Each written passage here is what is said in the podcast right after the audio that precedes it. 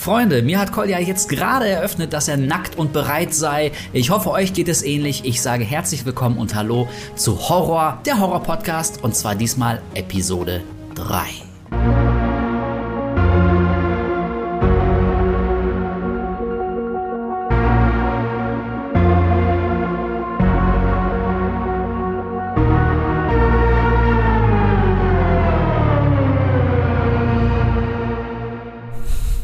Jetzt kann ich mich gar nicht aufs Thema konzentrieren, Kolja, weil ich die ganze Zeit so geil bin. Ja. Ich denke jetzt an, ich denke jetzt an dich nackt und bereit. Als ob du das nicht immer tust, come on. Das stimmt, das stimmt. So, Freunde, ihr seid am Start, wir sind am Start. Es wird natürlich wieder mal über Horrorfilme gesprochen, hier bei Horror Episode Nummer drei Und ihr seht es auch schon im Titel.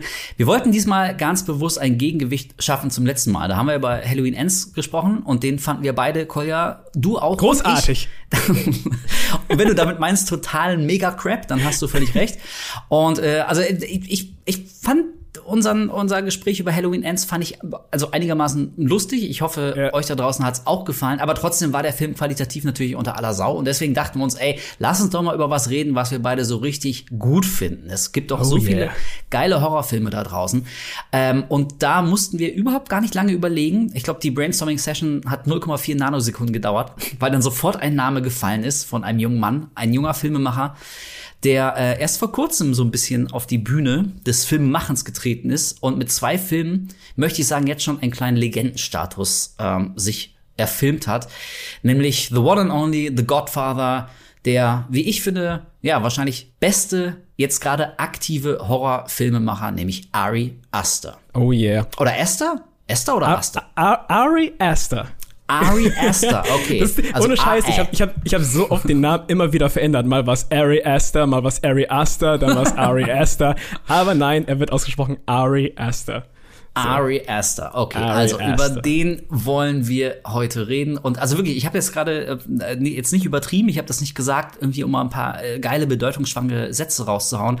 Aber wenn ich so mal ja in mich gehe und mir überlege so äh, von von wem ähm, bin ich denn richtig so Fan ähm, also jetzt im Horrorgenre. Ich meine jetzt nicht unter den Filmemachern allgemein sondern jetzt gerade im im Horror und Gruselgenre wenn da jemand äh, einen Film raushaut von wem muss ich dann unbedingt sofort am besten in die allererste Vorstellung rennen? Und ähm, ja da gibt's eigentlich nur zwei bei mir nämlich hier ähm, Eggers, der The Witch und Lighthouse gemacht hat, und eben Ari Aster. Ja, das ist, ich glaube, da kann ich, das kann ich unterschreiben. Für mich ist es nämlich genauso. Die beiden sind für mich so momentan so die Regisseure, auf die man gucken sollte, wenn es um Horror geht und äh, wo man ohne Bedenken, glaube ich, direkt in einen neuen Film reingehen kann. Und, ja, de ähm, definitiv, ja. Ich muss auch sagen, ich finde es krass, dass wir jetzt schon bei Episode 3 hier mit, mit Ari Aster kommen, weil ich habe mich so lächerlich hart auf diesen Podcast gefreut. ähm, deswegen, ich habe ich hab richtig Bock. Also ich, ich liebe Hereditary und Midsommar. Ich habe diese Filme rauf und runter geguckt und äh, man hat das wirklich selten, finde ich, dass, ein, dass so Filme so einen Nachdruck irgendwie haben und, und so einen bleibenden Eindruck hinterlassen wie, wie die, also zumindest bei mir. Und ähm, ja, ich habe einfach, ich habe einfach immer Bock, über die zu reden. Ja, das stimmt. Äh, mir geht's äh, eigentlich kann ich das komplett alles so unterschreiben. Ich habe beide Filme jetzt auch mehrmals gesehen. Ich habe mir viele Interviews mit dem Typen äh, angehört und ähm, also da fällt schon was auf beim Stichwort Interviews, wenn man so ein bisschen hinter die Kulissen blickt und sich so ein bisschen für die für die Leute dahinter interessiert und und wie welche Ja. welche Gedanken irgendwie zu so einem Film führten. Ähm, also da fällt gleich auf und darüber wird dann gleich auch noch zu reden sein, dass der Typ ähm, ein ein sehr spezieller Typ ist. Also äh, der hat irgendwie auch so einen emotionalen Baggage, möchte ich möchte ich es nennen.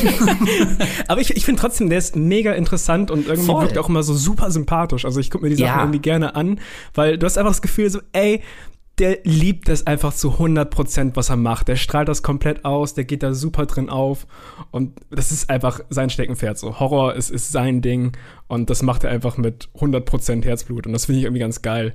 Wo du jetzt gerade sagtest, so, der ist schon, ist schon ein sehr spezieller Typ und der hat Baggage, musste ich irgendwie gerade auch richtig äh, schnell an, an hier Nicholas Winding Reffen denken.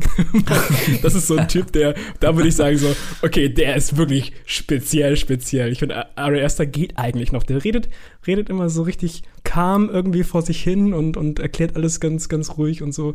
Weiß nicht, ich, ich finde den irgendwie mega interessant. Ja, ich wollte damit äh, auch, also es war vielleicht ein bisschen unglücklich formuliert. Ähm, also ich gebe dir recht, ich, jemand wie Reffen, also ich glaube, das ist, ist einfach ein seltsamer Typ. Ich glaube, das ist ein ganz komischer.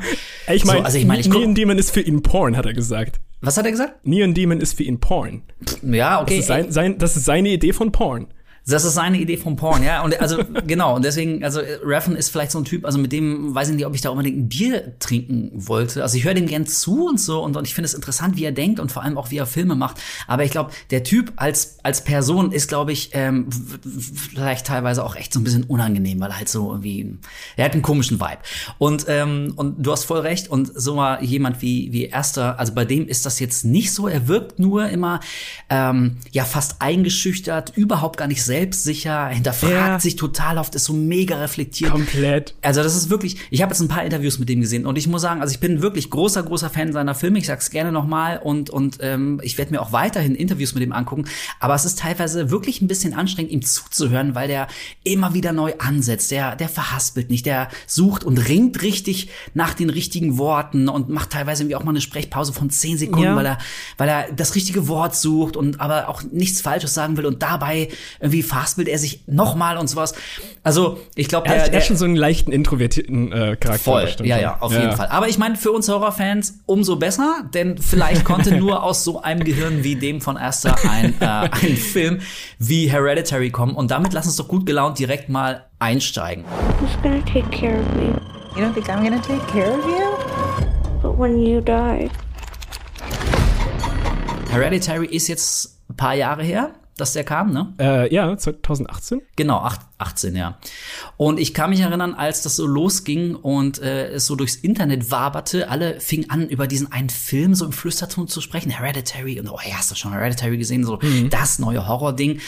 Und ich kann mich noch an meine Reaktion erinnern. Ich dachte nämlich sofort instinktiv, äh, ah, jetzt kommt wieder die nächste hochgehypte Horrorbombe, die sich dann letztendlich ja. aber als kleine Enttäuschung rausstellt. Und ich, ich, ich weiß, ich, ich sag es, ich gebe es unumwunden zu, ich bin Horror-Snob, so wirklich. Also ich bin, äh, ähm, ich bin nicht so leicht zu begeistern, was Horrorfilme angeht. Mhm, und deswegen dachte ich sofort an so Sachen wie na, The Witch zum Beispiel. Als ich den gesehen habe, den fand ich ja. auch schon echt gut, aber irgendwie mir hat immer noch so ein bisschen was gefehlt. Ich habe nicht ganz das gesehen, was andere Leute gesehen haben. Ich musste auch an zwei Filme denken, die auch so von der Kritik und sowas aufgenommen wurden, als wieder das große Horror-Ding. Und zwar The Witch auch mhm. und It Comes at Night. Das war nämlich auch so ein Ding, wo oh, der so mega als Horrorfilm äh, tituliert wurde und, und irgendwie halt damit beworben wurde. Auch der Trailer sah sehr Richtung Horror aus.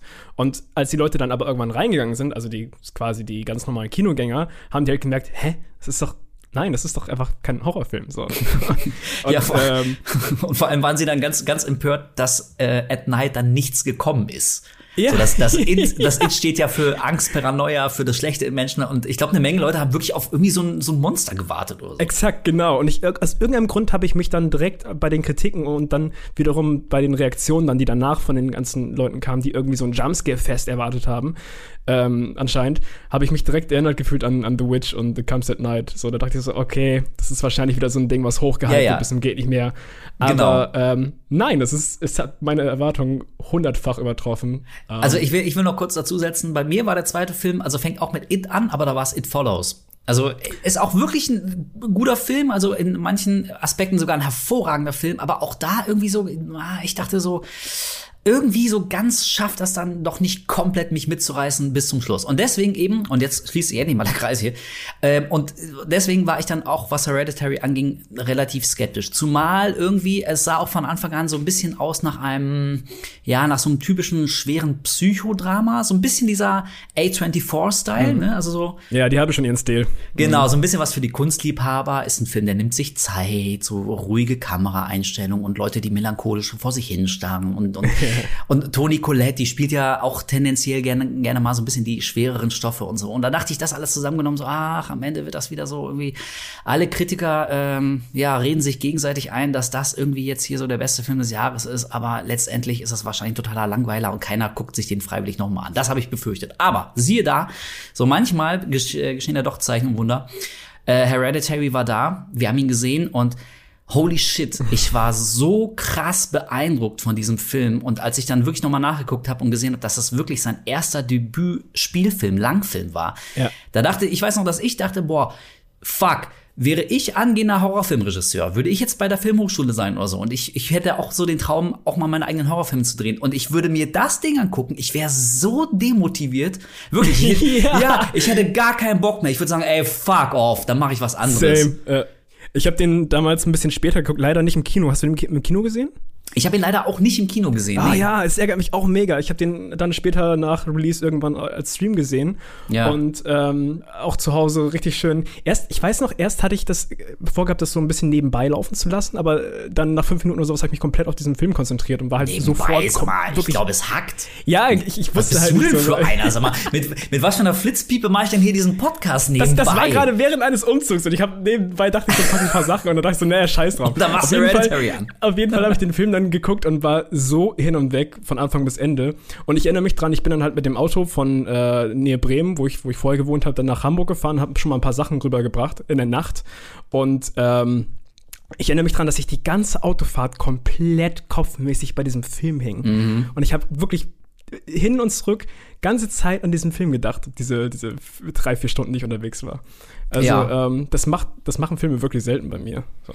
so, und jetzt müssen wir natürlich sofort auf Ursachenforschung gehen. Ähm, was macht Hereditary so genial? Was kann dieser Film, was schafft dieser Film, äh, was andere Filme nicht schaffen, weil, also, wie gerade gesagt, ne, von außen betrachtet, wenn man den Film jetzt nicht sehen würde und ich würde dir jetzt quasi nur eine Beschreibung geben mhm. und da würden solche Worte fallen wie, äh, also, ne, ein bisschen zurückgenommen im Tempo. Geister. Genau, also, es gibt keine Jumpscares, es gibt, es, äh, also, es gibt ähm, keine, keine Gewalteinlagen. Sowas gibt es nicht. Stattdessen eben, ne, also ein sehr zurückgenommenes Erzähltempo, so viele ruhige Kamerafahrten. Da äh, liegt das Augenmerk oftmals mehr auf den äh, großartigen Schauspielern und so.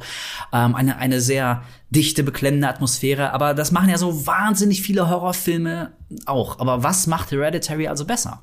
Ich glaube, das, was, was Erster halt mega gerne macht und was man in sowohl Midsommar als auch Hereditary sieht, ist, dass der nicht einfach sich sagt, okay, ich mache jetzt einen Horrorfilm, sondern ich verpacke ein Drama oder ein Familiendrama in, in so einem Horrorgefäß quasi. Mhm. Also er, er, vermischt halt auf so eine perfekte Weise Drama und Horror.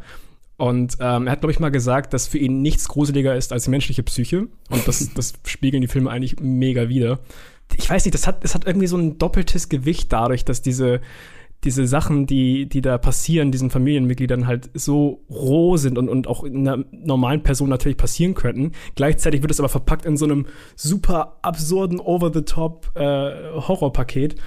ähm, ja, schwer zu beschreiben. Ja, also da hast du, glaube ich, schon was, was ziemlich Entscheidendes jetzt schon ähm, genannt, nämlich dieses Stichwort Familiendrama.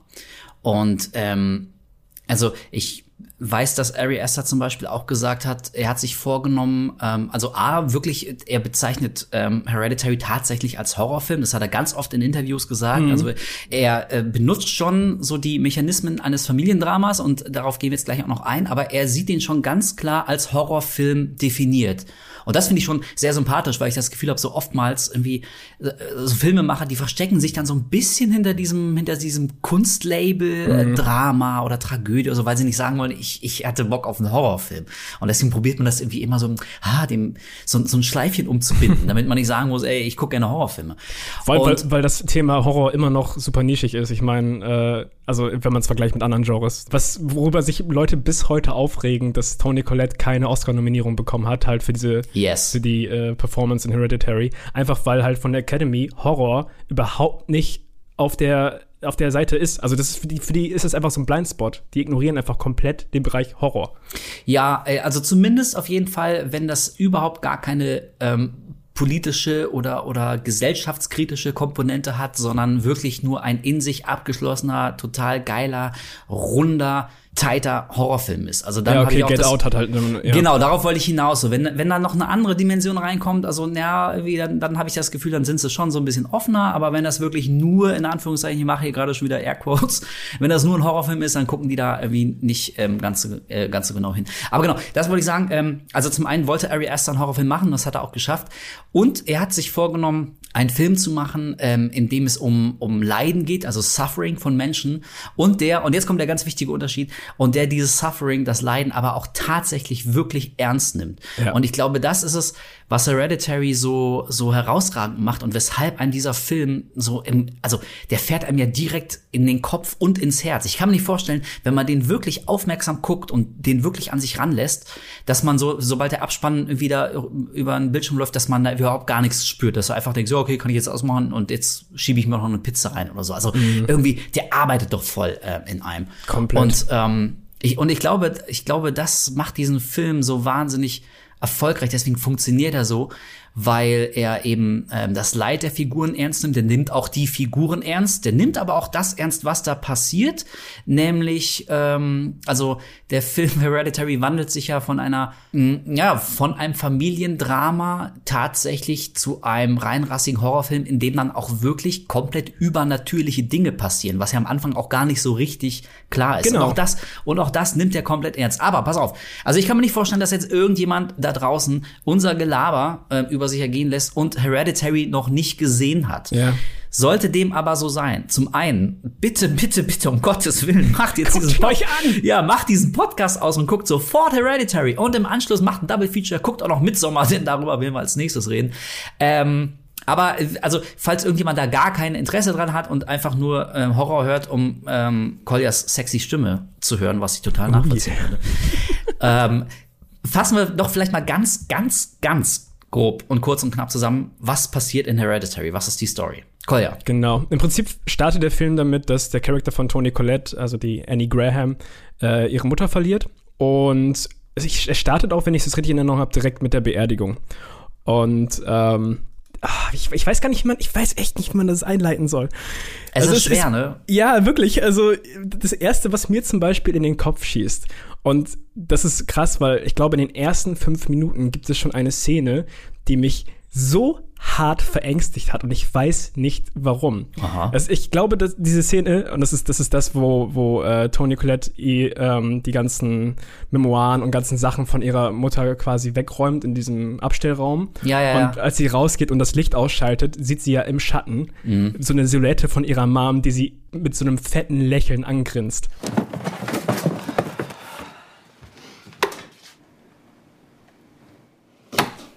Und wenn man das so sagt, und wenn, also wenn, wenn jemand das, den Film nicht gesehen hat und das jetzt hört, denkt er wahrscheinlich, okay, das ist einfach so ein richtiger 0815 Horror-Trope. Aber diese Szene ist aus irgendeinem Grund so effektiv, ohne Musik gefühlt, ohne, ohne irgendwelche krassen Jumpscare-Sounds. Einfach nur er lässt einfach die Szene nur so für sich stehen. Ja. Und da, diese Szene bedient irgendwie bei mir zum Beispiel so eine, so eine Grund, so eine Kindheitsgrundangst, weil ich weiß nicht, ob das, ob das viele von euch kennen, aber dieses, wenn man als Kind irgendwie nachts im Bett lag und man hat irgendwelche Silhouetten und Schatten gesehen im, im Dunkeln, die einem irgendwie Angst gemacht haben, wenn zum Beispiel so eine Jacke über, über einen Stuhl lag und das sah aus wie so eine Genau. Person, die im Schatten steht oder sowas. Und das bedient der Film so ein bisschen bei mir, dass ich in diesem Moment so Ugh, ich, wenn ich an, allein daran denke, bekomme ich Gänsehaut. Das ist so eine eklige Dreckszene. Und das schon, halt schon in den ersten fünf Minuten vom Film. Und da wusste ich dann schon so, oh, okay. Oh, oh. Wow. Okay, du hast mich. So, das, das war der. Moment, das war der Moment, so, wo ich wusste, okay. Ja. ja, ich bin jetzt interessiert. So. Und das war dann halt auch der Punkt, wo ich alle Sachen stehen und liegen lassen habe und war dann so komplett fokussiert auf das Ding. Okay, Ähm, also hast du dich jeden Fall- schnell auf ihn eingelassen und nicht erst Ja. so nach der Hälfte. Okay. Nee, nee, überhaupt nicht. Überhaupt nicht. Ich war direkt Ich bin ein bisschen beruhigter. Und auch ach, all- allgemein der ganze Look vom Film, wie es gefilmt ist, wie es wie es alles äh, geschrieben ist. Es fängt ja an mit dieser mit diesem wunderschönen Zoom in dieses Puppenhaus oder in dieses Miniaturhaus, was von von äh, der der Annie gebaut wurde und äh, hat dann so eine perfekte Transition in die in das echte Zimmer von Mhm. von ihrem Sohn, von dem Alex, äh, von dem Peter. Und da ist schon dieser Punkt, wo man so merkt, so, ah, okay, die Familie ist so ein bisschen, oder das ist so ein bisschen der, der Vibe vom ganzen Film, die Familie wird quasi nach und nach fremdgesteuert und das ist alles wie so ein Puppenspiel. Ja, Augsburger Puppenkiste in völlig pervertiert. Also, Puppen ist ein Thema, was sich komplett durchzieht. ja, ich merke schon, Puppen, auf jeden Fall. Äh, irgendwie, die verfolgen dich definitiv. Also, wie du schon gesagt hast, ähm, im Prinzip beginnt die ganze Story damit, dass äh, die Mutter von Annie äh, verstorben ist im äh, hohen Alter. Mm, Und damit setzt sich quasi eine, eine Kette von Ereignissen in, äh, in Gang, die am Anfang alle sehr mysteriös sind und äh, man sie so gar nicht so richtig zuordnen kann und auch die Figuren äh, wissen sich nicht so richtig einen Reim drauf zu machen, also die Familie Graham. Und ähm, also aller spätestens im letzten Drittel wird aber klar, und das ist jetzt meine, meine absolut finale letzte Spoilerwarnung, wer sie jetzt äh, den Film noch nicht gesehen hat und weiter dran bleibt, selber schuld. Aber es wird klar, dass das quasi ein gigantischer Plot war, weil die Mutter von Annie, also Oma Graham, die war quasi so die, die Leiterin von einem ähm, satanischen, dämonischen Kult und die ja. äh, versuchen seit seit vielen Jahren oder sogar auch schon Jahrzehnten äh, den Dämon Paimon wieder zurück auf die auf die Erde zu holen und brauchen dafür eine ein ein, ein Körper, ein Gefäß, ein menschliches ja. Gefäß. Ein und männliches Gefäß. Ein ein Men genau ein menschliches männliches Gefäß was äh, darin resultiert, dass am Ende der junge Peter quasi gegen seinen Willen natürlich das Gefäß für für eben Paimon ähm, ist. Und ansonsten ist der Rest der Graham-Familie ausgelöscht. Es kommt zu einigen, äh, zu einigen Köpfungen. Also äh, da verlieren, da verlieren einige Leute ihre Köpfe. Und das Ende ist eben ähm, ja, dass tatsächlich ein, ein leibhaftiger, echter Dämon auf die Erde geholt wurde und steckt jetzt eben im Körper von diesem kleinen Jungen. Und wenn man das begriffen hat und beim ersten Gucken fallen einem ganz viele kleine Details gar nicht auf, aber was du gerade schon gesagt hast, dieses Bild mit den Puppenhäusern, das ist ja ganz prominent, das ist die erste richtige Einstellung im Film. Ja. Und da versteht man eben, warum ähm, Esther das gemacht hat und warum ihm das im, im Skript auch so, äh, so wichtig war. Da wird das nämlich auch schon beschrieben, das mit den Puppenhäusern, weil dadurch verdeutlicht wird, dass wie du äh, gerade schon richtig analysiert hast, dass die Grahams im Prinzip auch nur wie Puppen in einem Puppenhaus von unsichtbaren Mächten hin und her geschoben werden und mhm. Dinge passieren, die sie einfach nicht kontrollieren können. Das ist ein Thema, das wird sich ja bei seinem zweiten Film Midsommar, wird sich das auch fortsetzen. Aber ähm, im in Hereditary ist es auf jeden Fall echt, ähm, echt noch stärker. Und Vielleicht liegt es, liegt es eben auch an dieser, an dieser Ausweglosigkeit, in der sich die Figuren befinden, was sie aber selber natürlich noch gar nicht realisieren bis zum Schluss, dass dieser Film auch von vorne bis hinten so eine absolut hoffnungslose Atmosphäre hat, die einem wirklich die, Kehle zuschnürt. Also von Minute zu Minute wird ja, wird ja gefühlt alles schlimmer. Es ist überhaupt gar kein Happy, also von einem Happy End hat man sich nach, nach äh, 45 Minuten gefühlt, hat man sich schon völlig verabschiedet. Da ist schon völlig klar, das wird kein gutes Ende nehmen. Äh, also die, die ganze Atmosphäre, die ist so, äh, ja, so bedrohlich. So wie, wie Lämmer, die ganz langsam auf die Schlachtbank zurollen. Ja, ganz, so. ja, ganz genau, ganz genau. Und ich finde es so interessant, wie er, wie er irgendwie dieses, dieses ähm, Fremdsteuer-Theme irgendwie so ganz leicht immer so in so, in so, in so kleinen, fast schon Easter Egg-mäßigen äh, Paketen so im Film verteilt. Und wenn man den nochmal guckt, fällt einem halt so viel auf. Zum Beispiel auch diese, diese, wie gesagt, diese erste Szene, wo es aufs Puppenhaus zugeht, hörst du die ganze Zeit so ein Wummern, so ein Wumm, Wumm, Wumm, Wumm, Wumm. Und das passiert jedes Mal, wenn dieser Payman irgendwo im Hintergrund irgendwo Fäden zieht. Dann siehst du irgendwo Lichter, die sich irgendwo langziehen. Du hörst genau. die ganze Zeit diesen wummernden Sound. Ähm, du siehst Symbole irgendwo, wo der Kult dann Sachen kontrolliert hat. Also das ist, ist wirklich richtig geil. So, wenn du auch nach dem zweiten, dritten Mal gucken immer noch Sachen findest, wo du denkst, oh wow, ja, okay, das ist mir nicht aufgefallen. Das, das, sowas liebe ich halt. Das ist wirklich, und ich meine, das macht Esther irgendwie echt so meisterhaft. Ähm, er, hat, er hat mal im Interview gesagt, er steht jetzt nicht auf sowas wie Easter Eggs oder sowas. Also sowas benutzt er eigentlich nicht, aber er mag es, ähm, er hat das so ausgedrückt, er probiert die Frames und die Bilder, die Einstellungen so voll zu packen, wie es nur geht geht. Mhm. In, äh, also weil, weil er dem Zuschauer was anbieten möchte, was vielleicht manche Leute jetzt nicht realisieren, nicht erkennen, die achten nicht drauf. Äh, der Film funktioniert im besten Fall aber trotzdem für sie. Aber für die Leute, die wirklich so total aufmerksam sind ähm, und diese ganzen kleinen Details erspähen, ist das quasi so eine Art ähm, Bonus. Und ich finde auch, also ähm, es ist jetzt vielleicht nicht das, was Hereditary tatsächlich ausmacht, aber was ihn auch unter anderem so gut macht, ist eben genau wie du gesagt hast, man, also man kann den nicht nur mehrmals gucken, mindestens zweimal. Man muss den eigentlich mehrmals gucken, ja. weil man beim ersten Mal ganz vieles noch gar nicht rafft. Ich erinnere mich zum Beispiel ähm, bei der Beerdigung von, von Annies Mutter, da sagt ähm, Annie sowas, also natürlich steht sie vorne am Pult und hält eine Rede und sagt, ähm, meine Mutter war eine sehr private Frau, sie hatte ähm, private Freunde, sie hatte private Rituale und das, sie würde es voll komisch finden, dass so ganz viele fremde Leute hier sind. Ja. It's heartening to see so many strange new faces here today. My mother was a very secretive and private woman. She had private rituals, private friends, private anxieties. Und am Anfang denkst du nur, okay, das war offenbar keine ganz einfache Frau. So, es wird auch so angedeutet, so, na, war nicht, nicht einfach als Person. Aber wenn du dann checkst, warum sie so eine private Frau war und dass sie tatsächlich, also ganz wirklich private Rituale hatte und wer diese ganzen Fremden auf, auf der Beerdigung eigentlich sind, nämlich die Mitglieder des Kultes, die da super creepy rumstehen und, und äh, wie Charlie angrinsen und so, die Tochter. Ja, der Typ.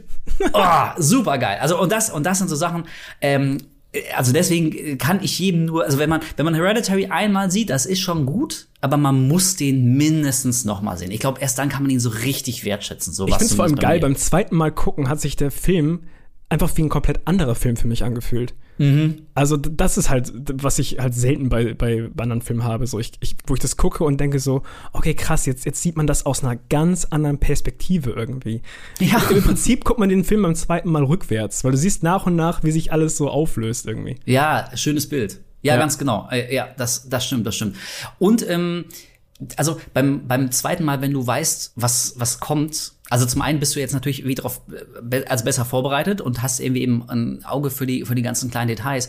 Ähm, und also wenn man das zum Beispiel mal mit dem mit der Cook-Erfahrung vom ersten Mal vergleicht, so also ich muss sagen, als ich den zum ersten Mal gesehen habe, ähm, da habe ich tatsächlich sowas erwartet wie so, naja, A24-typisches Familiendrama, wo am Ende äh, aber rauskommt, äh, alles, was so an unheimlichen Sachen passiert ist, ist in Wahrheit aber irgendwie nur Ausdruck einer gequälten Psyche oder so. Jemand hat ein Trauma und, und ähm, bildet sich Sachen ein oder so. So, so Babadook-mäßig, ne? Ja, Babadook-mäßig. Ich meine, das kann ja auch mal funktionieren, aber äh, also ich für meinen Teil, ich kann es wirklich nicht mehr sehen, ohne Scheiß. Mhm. Also, oh Gott. Und bei, bei Hereditary dachte ich eine Zeit lang so, ja, pass auf, irgendwie. Ja. Ey, also klar bewegt sich dann ähm, bei, bei der Seance ähm, bewegt sich dann auf einmal das Glas oder eine Kerze geht von alleine aus und dann wieder an und sowas. Sachen, die eigentlich nicht wirklich sein können. Aber ich dachte mir, okay, wenn der Filmemacher will und er erklärt mir das am Ende mit doch irgendwelchen Tricks oder das war alles fingiert, um irgendjemanden in Wahnsinn zu treiben oder so, dann, ey, okay, mh, mm, deswegen war ich so ein bisschen darauf vorbereitet. Aber ähm, also aller, aller, aller, aller spätestens, als wir äh, Toni Collette als Annie Graham ähm, in der Zimmerecke oben links schwebend über dem Bett ihres Sohnes sehen. Ey, das so, ist halt auch wieder so eine Szene, wo, oh. wo, wo, vor allem du guckst diese Szene und das ist nicht so, dass du, dass die Szene anfängt und du denkst so, oh, guck mal da oben, sondern du guckst nee. das und beobachtest das so fünf Sekunden. Auf einmal gehen deine Augen so ganz leicht in so eine Silhouette links oben ja. an der Ecke und du denkst so, What? Und das ist halt crazy, weil das ist wirklich für, ich glaube, so 20, 30 Sekunden einfach so ein, so ein Stillframe, wo du einfach äh, den, den Peter auf dem, auf dem Bett sitzen siehst, oder so ja. auf, auf, sich aufrichten siehst, wie er langsam rausgeht. Und du guckst halt erstmal ganz Zeit auf ihn, bis du dann wirklich so ganz leicht in der Ecke irgendwie dann so eine Silhouette siehst. Ja. Und denkst so, holy shit, die Mom sitzt da wie fucking Spider-Man in der Ecke und schwimmt ja. dann auch ganz eklig hinter ihm so durch die Luft, ohne Geräusche zu verursachen. Ja, genau, ey. diese Stille, diese komplette Stille, ey, das ist so fucking creepy, ganz genau, ja. In jedem anderen Horrorfilm wäre das dann irgendwann der Aufbau für so einen ultralauten Jumpscare, der ja, aber nie genau. passiert. Das heißt, du bist ganze Zeit on the edge und es, es wird einfach nicht so richtig aufgelöst, so bis zum Ende dann. Und du bist ganz so, oh, bitte, kann doch endlich mal was passieren, so, ich, ich kann das ja, genau. nicht aushalten. Ja, diese, diese, genau, diese Spannung muss sich in irgendwas entladen. Du wärst richtig ja fast, Meister. du wärst ja beinahe, beinahe dankbar, wenn mhm. Annie mit so einem lauten Schrei da irgendwie von der Decke springen würde oder so, weil du wüsstest, okay, ja, jetzt, darauf wird die Szene hinaus, aber das passiert eben nicht. Und deswegen bist du die ganze Zeit so völlig verunsichert, was jetzt als nächstes kommt. Also alleine dieses Bild. Und das war wirklich so, ähm, ich, ich glaube, das war so in der Chronologie des Films für mich tatsächlich so die erste Szene, bei der ich gecheckt habe, okay, das kannst du jetzt aber nicht mehr mit irgendwelchen psychologischen Tricks erklären. Also mit irgendwelchen, ja. irgendwie, irgendeine Figur probiert eine andere zu manipulieren, um sie in Wahnsinn zu treiben oder irgendwie sowas. Ja, vorher oder, verbrennt ja auch der Vater, ne? Das war ja der Moment, wo, wo, ähm, Stimmt. wo Annie dann tatsächlich gebrochen ist und wo Payment dann halt in sie schlüpfen konnte. So im Prinzip müssen ja erstmal die, die, die Psychen der jeweiligen Gefäße quasi gebrochen werden, damit die dann halt benutzt werden können. Ne? Genau, weil äh, später dann auch erklärt wird, Payment äh, fährt so quasi in das, in das schwächste Mitglied, also der oder diejenige, die am wenigsten emotional da was äh, entgegenzusetzen hat, die wird dann, dann quasi, äh, oder der, ähm, das Gefäß von, von Paimon. Also, und was ich auch so geil finde, wo du meinst, so diese ganzen Details werden am Anfang schon bei der Beerdigung genannt oder halt in ihren Therapiesessions, die Annie zum Beispiel auch durch den Film äh, hat. ähm, wo sie sowas sagt wie, ja, meine Mutter war sehr kontrollierend und hat, Ja. hat direkt ihre Klauen in, in meinen, äh, wollte direkt ihre Klauen in meinen erstgeborenen Sohn irgendwie schmeißen und hab dann halt so das nicht zugelassen. I didn't let her anywhere near me when I had my first, my son, which is why I gave her my daughter, who she immediately stabbed her hooks into. Weil die Mutter wollte natürlich so, ah, okay, sie hat, sie hat einen Sohn, hm, da kann man doch mal äh, einen gewissen Payment reinstecken. ähm, das hat sie dann halt nicht zugelassen und hat dann äh, stattdessen die, die äh, zweitgeborene Tochter, die Charlie, dann halt nach und nach irgendwie mal wieder zu ihrer Mom gegeben. Und äh, da Charlie aber halt kein, kein, äh, kein Typ ist, hat das halt alles nicht funktioniert. Ja, Trotzdem wurde sie halt nach und nach irgendwie kontrolliert. Ja, und also wirklich, wenn man anfängt, so auf ein kleines Detail einzugehen, das zieht dann auch gleich immer so drei, vier andere Details mit sich. Zum Beispiel sagt ähm, in dieser, ähm, das ist so eine Selbsthilfegruppe, in der Annie dann sitzt ähm, und wo sie ganz kurz ihre Geschichte erzählt. Und sie erwähnt dann quasi auch, dass ihr, ihr Bruder äh, unter, unter so depressiven, äh, psychotischen, schizophrenen Anfällen gelitten hat. Ja, ähm, stimmt. Und sich dann umgebracht hat. Und ähm, er hätte es dann auf ihre gemeinsame Mutter, eben also auf Oma Graham geschoben und hat ihr vor seinem Tod vorgeworfen, sie wollte Leute in ihn reinstecken und sowas. My older brother had schizophrenia, and when he was 16, he hanged himself in my mother's bedroom, and of course, his suicide note blamed her, accusing her of putting people inside him. So, Und in dem, wenn du es zum ersten Mal hörst, denkst du, okay, das ist offenbar, das war ein gestörter, gestörter junger Mann, dem hätte man wie psychologische Hilfe äh, zukommen lassen sollen. Aber dann, wenn du, wenn du das Ende dir nochmal vor Augen hältst, dann klickt das auf einmal. Und natürlich, sie hat das auch schon mit Annies, mit Annies Bruder versucht. Also so ganz schlimme Szenen. Ihr Vater hat sich zu Tode gehungert, was bestimmt irgendwie auch jetzt kein Zufall ist. Also man, man macht da irgendwie, man macht da Fässer auf, die ähm, die Jahre und Jahrzehnte zurück in der Geschichte dieser unglücklichen Familie äh, wurzeln und also das unterstreicht für mich noch mal diesen diesen also fast schon griechisch Tragödien ähm, haften Ansatz, den dieser Film hat. Also so mit ab der ersten Sekunde, wir wissen es nicht, die Grahams, die Graham wissen es nicht, äh, Grahams wissen es nicht, aber im Prinzip äh, können die seit seit Jahren oder vielleicht sogar schon Jahrzehnten ihrem Schicksal nicht entkommen. Ja. Und, und und das macht es so hart. Es gibt ja auch diese kurze Szene in der Schule, äh, da sieht man äh, Peter da so im äh, Klassenraum sitzen und da wird ja auch nicht ganz zufällig gerade das äh, genau dieses dieses Thema wird da besprochen. Also irgendwie ähm, hier äh, Tragödien, also gerade die griechischen Tragödien, so wie Ja, äh, was ist was ist tragischer, wenn ein ein Held, wenn wenn er nicht die Wahl hat, irgendwas zu ändern oder oder wenn er was ändern könnte, aber sich dann jedes Mal falsch entscheidet, so dass es dann trotzdem Genau. zur zur Quasi Katastrophe so kommt. De Destined Outcome oder so. Ja, genau. Also es hat ganz viele Ebenen. Und weißt du was, mir fällt gerade auf, wir haben jetzt schon wahnsinnig oft ähm, den Namen Annie erwähnt und damit auch Toni Collette. Dann lass uns doch gleich mal über Toni Collette sprechen. Weil ich glaube, also da müssen sich doch wirklich alle einig sein, selbst wenn man kein Horrorfan ist und wenn einem Hereditary zu, zu hart ist oder zu gruselig oder man ihn aus irgendwelchen mir nicht nachvollziehbaren Gründen nicht mag. Aber die Leistung, die Toni Collette da auf die Leinwand bringt, Ey. das ist, also ich möchte wirklich sagen, ähm, nach Laura Dern and Inland Empire ist, äh, dass Toni Collette nicht mal nominiert wurde für ihre Arbeit in Hereditary, ist, äh, also glaube ich, so mit der größte Oscar-Skandal der letzten paar Jahre. Wirklich, ja. Und da gibt's auch wieder pa viele Parallelen zu Midsommar, wo wir gleich nochmal drauf eingehen, aber beide Filme haben halt diese Tragödiengeschichte, diese Familientragödiengeschichte. Und das beginnt halt damit, dass, dass die Tochter halt, äh, Charlie, stirbt auf eine sehr ultra harte Weise, wo sie geköpft wird. Und es gibt dann halt diesen Moment, wo, wo, wo äh, Annie, also Tony Colettes Charakter, dann im Auto den geköpften Körper ihrer Tochter findet und du hörst dann halt ihren Schrei und das zieht sich so lange. Du hast diesen, diese, diese Szene, wo du Tony Collette wirklich vor Schmerzen schreiend auf dem Boden halt siehst und hörst und das geht dir durch wirklich durch, durch den ganzen Körper zieht sich das. Es ist so unfassbar hart.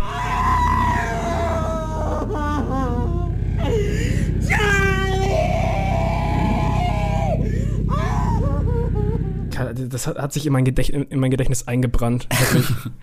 Ey, also auf jeden Fall, das war schauspielerisch, war das wirklich absolute Weltklasse. Ich finde sowieso, Toni Collette ist wahrscheinlich eine der, der fünf besten Schauspielerinnen, die derzeit auf dem Planeten arbeiten. Also ich meine, du hast natürlich so, so Instanzen wie Meryl Streep und so, aber ich finde Toni Collette, ähm, also das Einzige, was, was vielleicht positiv daran sein wird, wenn sie irgendwann mal äh, nicht mehr bei uns ist, ist, dass sie auf jeden Fall posthum als eine der größten Schauspielerinnen aller Zeiten geehrt wird. Da bin ich auch tausendprozentig von überzeugt. Also Ja. die müsste, die müsste, ähnlich wie Meryl Streep, die müsste die, die Filmpreise am Ende eines Jahres mit, mit, mit der Schubkarre nach Hause fahren. Aber egal. Ja, wirklich. Ähm, und in dem Film irgendwie halt auch wieder, ja, und wie du schon sagst, also diese Szene, ähm, als Charlie den Kopf verliert im wahrsten Sinne des Wortes, weil ähm, sie nach einem Allergieanfall äh, den, den Kopf aus dem Fenster steckt. By the way, auch geil auf der Party, wo, wo sie dann halt diesen allergischen Schock hat, äh, wo sie diese, ich glaube Brownies waren das, ne? Oder das Kuchen oder Brownies? Nee, so ein Kuchen, so ein Kuchen mit Nüssen drin. Ja, und vorher hacken sie halt diese Walnüsse. Und das ist einfach der riesigste Haufen Walnüsse überhaupt. Also ich weiß nicht, ob da an der Stelle schon kontrolliert wurde, so alles von Payment, aber es, ist, es würde für, äh, für 500 Leute reichen, gefühlt. Also Ja. Es gibt diese Szene, wo das so gehackt wird, so da, da, da, da, da, da, da. Und das Geile ist, am Anfang bei der Beerdigung wird da schon gesagt, so, äh, what are you eating? Are there nuts in it? Und dann die so, nein, nein, alles gut. Und Ja, schon, ja. ah, okay, das wird nochmal ein Thema, die Allergie. Und dann hast du halt diese Szene, wo sie die Party betreten und diesen riesigen Haufen von Nüssen und denkst, okay, äh, ja, hm, äh, ich, ich sehe schon kommen. Aber trotzdem Ja. ist es halt so unangenehm. Es ist mega unangenehm, aber stimmt, diese Szene, also es gibt in Hereditary nicht so wahnsinnig viel zu lachen. Das ist ein, ein wirklich extrem humorloser Film. Aber ich weiß nicht, also da bin ich nicht ganz sicher, ob das, ob das äh, bewusst so inszeniert wurde, aber ich vermute fast schon, ähm, also das hat tatsächlich ein bisschen was Komödiantisches, weil Beim zum einen, du Mal sagst, gucken, ja, ja. Also ja, genau, beim zweiten Mal gucken. Wenn man, wenn man weiß, so, ähm, also nicht nur wirklich, dass dieser Berg an Nüssen, der ist so absurd groß. Also wirklich, die müssen einen ganzen Sack Walnüsse gehackt haben. ähm, dann, dann, also da ist so ein Mädel, was, was die Walnüsse hackt und Genau. wie sie auch hackt. Also wirklich völlig besessen. Pam, pam, pam, pam, pam, pam. Ja, genau. Drischt sie auf die Nüsse ein. Ey, aber, aber, aber es könnte ja auch immer noch ein Teil vom Kult sein. Also jetzt mal no joke, die sind, ziehen sich ja komplett durch den Film durch und sind immer im Hintergrund am Agieren. Das kann Ja, natürlich gut, sein. ich meine, ey, das, das ist so eine, so eine Hausparty bei, bei irgendeinem Teenie. Also, Ja. ey, man kann es nicht ausschließen, aber also das fände ich schon äh, puh. Also dann hätte der Kult wirklich extreme Infiltrationstechniken. Ähm, äh, Techniken. Aber genau, und das letzte ist, also ich weiß nicht, vielleicht, keine Ahnung, ist das bei amerikanischen Teenies so ein Ding, aber äh, weiß nicht, du schmeißt eine Hausparty, da sind irgendwie 50 Jugendliche, die eine Hälfte ist bekifft, die andere Hälfte ist besoffen und stellst dich dann wirklich noch hin und backst erstmal für alle einen Kuchen? Also weißt du, ja, wenn, wenn sie eine riesen Pizza belegt hätten, um äh, dann irgendwie gleich bekifft über diese Pizza herzufahren, okay, alright, meinetwegen. Aber also machst du wirklich bei der Party, machst du dir einen Aufwand und backst da einen frischen Schokokuchen mit frisch gehackten Ey, wenn du Nüssen? so richtig storm bist und denkst dir jetzt so, ah, ich hätte jetzt richtig Bock auf so 500 Kilo Walnusskuchen, ey. Gib mir alle Nüsse, die sie haben. ja, Mann. Ja, nein. Munchies, let's Äh, go. genau, hauen wir rein. Naja, auf jeden Fall, dann kommt es eben zu diesem extrem tragischen Unfall, ähm, der, also möchte ich sagen, als, als eine der ganz großen Schocker-Szenen des Horrorgenres gelten darf, Alter. weil, ähm, also, das erwischt dich beim ersten Gucken absolut unvorbereitet. Das Ja. ist so krass, wie Charlie anfängt, diesen allergischen Schock zu bekommen und sie läuft dann zu ihrem Bruder und sagt irgendwie, meine, meine, äh, meine Zunge schwillt an so und ich, ich, ich glaube, ich kann nicht so richtig gut atmen. Ja, it's ich getting hard to so breathe. gut. Genau. Und äh, Umschnitt, dann siehst du, wie, wie äh, er sie auf, äh, also auf, dem- auf dem Arm hat und panisch zum Auto rennt, sie reinwirft und sie irgendwie ähm, japs die ganze Zeit tritt von innen gegen, äh, gegen die Tür, weil sie keine Luft mehr kriegt. Und er schreit die ganze Zeit rein, wir sind gleich, wir sind gleich äh, im Krankenhaus, alles gut, alles gut. Er macht so, er rollt die Fenster runter, damit sie ein bisschen Luft kriegt, sie steckt den Kopf raus und er muss dann einem auf der Straße liegenden toten Reh ausweichen. Ist vielleicht auch kein Zufall, dass da ein totes Reh lag, aber gut. Ähm, und dann kommt es eben zu diesem Unfall.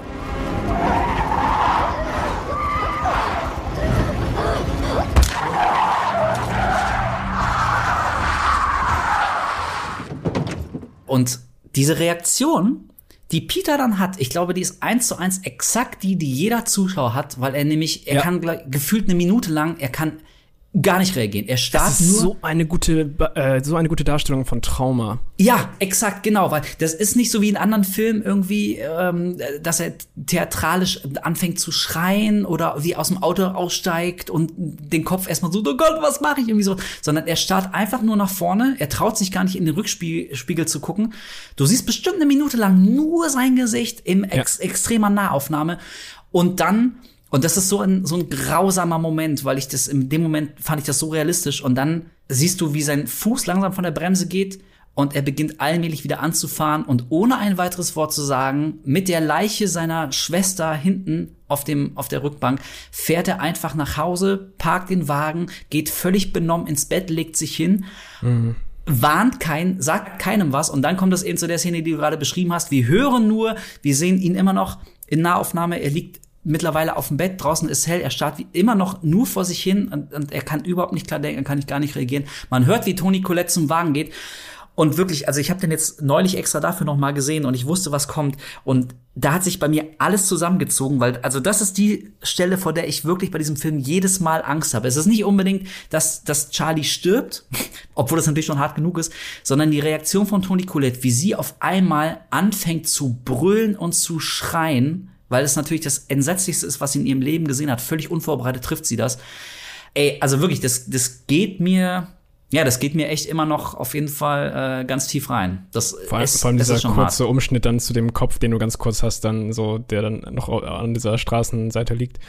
Ey, mit dem Kopf, pass auf, ich habe neulich mal in, in so ein äh, Filmforum geguckt. Ja. Also ich, ich, ich poste nirgendwo, so da ist, also ich, so viel Zeit habe ich nicht. Aber ich lese manchmal so mit bei manchen Foren und äh, da gab es die Diskussion, und ich bin jetzt sehr auf deine Einschätzung gespannt. Ist der Schnitt auf Charlies abgetrennten Kopf der da mit völlig zerschmettertem Gesicht und von Ameisen äh, überrannt, der da liegt. Ist das ein Jumpscare oder nicht? Nein, auf keinen Fall. Also für mich nicht. Gut, erkläre, erkläre. Äh, also in meinem Kopf sind Jumpscares halt einfach die klassischen eher es, es wird etwas durch einen, durch einen lauten, lauten Sound untermalt und dass du halt wirklich diesen, diesen Jump-Effekt hast durch diesen Sound halt. Es kann natürlich sein, dass es bei mir jetzt so ein bisschen kommt, weil ich Jumpscares halt mit solchen Sachen wie ähm, Conjuring und den ganzen Bums ja. irgendwie assoziiere mittlerweile. Genau. Ähm, aber ach, ja, okay, es ist, es ist, jetzt wo du sagst, es ist schwierig. Weil es, es schockt einen in dem Moment natürlich sehr, aber es ist sehr anders dargestellt, als viele andere Filme das mittlerweile wahrscheinlich machen würden. Also ich, ich würde aber trotzdem sagen, für mich ist es kein Jumpscare. Das ist völlig in Ordnung, denn ähm, ich sage auch, dass es kein Jumpscare ist. Also ich meine, mittlerweile, so wie du, hat jeder, glaube ich, eine Assoziation, wenn man allein das Wort Jumpscare hört. Und also für mich gehört auch auf jeden Fall ein lauter lauter, lautes Geräusch dazu. Laut, ne, ihr wisst schon, irgendwie schreien, ah, irgendwie sowas. Nervt uns alle tierisch, geht uns allen auf den Sack. So, das ist für mich tatsächlich der klassische Jumpscare. Und so ähm, Serien wie Conjuring und Insidious, also die basieren ja eigentlich im Prinzip nur auf Jumpscares. Ansonsten da müssen wir ja, drüber reden, ey. Oh, ey. Ich hasse, ich hasse diese beiden Serien so sehr. Kleiner Spoiler. ähm, aber, aber ich meine, rein technisch gesehen muss ein Jumpscare ja kein lautes Geräusch haben. Es ist ja, also ja. nach der Definition ist das halt irgendwie ein, ein äh, harter, un, unvermittelt kommender Schnitt auf irgendwas, was dich tatsächlich erschreckt, so, so dass du hoch springst im Sitz. Ähm, also könnte man ja meinen, dass das durchaus ein Jumpscare wäre, aber ich weiß nicht, ich habe die Szene jetzt wirklich oft gesehen und und ähm, also bei mir wirkt das überhaupt nicht so, dass also ich erschreck mich nicht und ich weiß noch nicht, ob das bei anderen Leuten so ist. Ähm, also zumindest erschrecke ich mich nicht so, dass ich da irgendwie auch nur in Versuchung bin, irgendwie so, so hoch zu springen oder so. Es ist, also was es ist, ist halt ein sehr unvermittelter Cut, das stimmt. Und das Bild an sich ist verstörend. Aber ich glaube auch, auch schon allein dadurch, dass du die ganze Zeit so dieses Heulen und Schreien und Wimmern von Toni Colette immer noch hast, mhm. ähm, also zumindest wirkt die Szene bei mir so, dass ich mich emotional die ganze Zeit an Toni Colette halte und dass das Bild ja. auf einmal wechselt. Also das ist, es ist ein, ein verstörendes Bild, aber ähm, also es, es schockt mich nicht, es erschreckt mich nicht, weil ich immer noch in dieser einen Szene bin. Also ich habe das Gefühl, wir verlassen die Szene einfach nicht. Sie wird für drei Sekunden mal anders das bebildet. noch. Genau. Ja, und ey, also wirklich, nochmal, ähm, und darauf wollte ich eigentlich hinaus, äh, wirklich da Toni Colette, ähm, im Prinzip hat sie, also diese, diese Trauerphase splittet sich in drei Szenen auf, nämlich das, das eine Mal, als sie, was wir gerade besprochen haben, sie geht zum Auto, man sieht's nicht, man, äh, man hört sie nur schreien. Mhm. Dann eben, ähm, ja, was du gerade auch meintest, ähm, als sie im Schlafzimmer auf, auf dem Boden liegt und Gabriel Byrne, ihr Mann, über den wir noch gar nicht gesprochen haben, ähm, probiert sie Steve. Steve heißt er, ne? Genau, Steve, ja probiert sie zu trösten und sie liegt also wirklich wie ein wie ein Tier kniet sie auf dem Boden und und wackelt die ganze Zeit so vor und zurück und sagt sie die ganze Zeit nein ich will sterben ich will sterben ich halte das ja, nicht stimmt. aus I wanna die oh ey I wanna die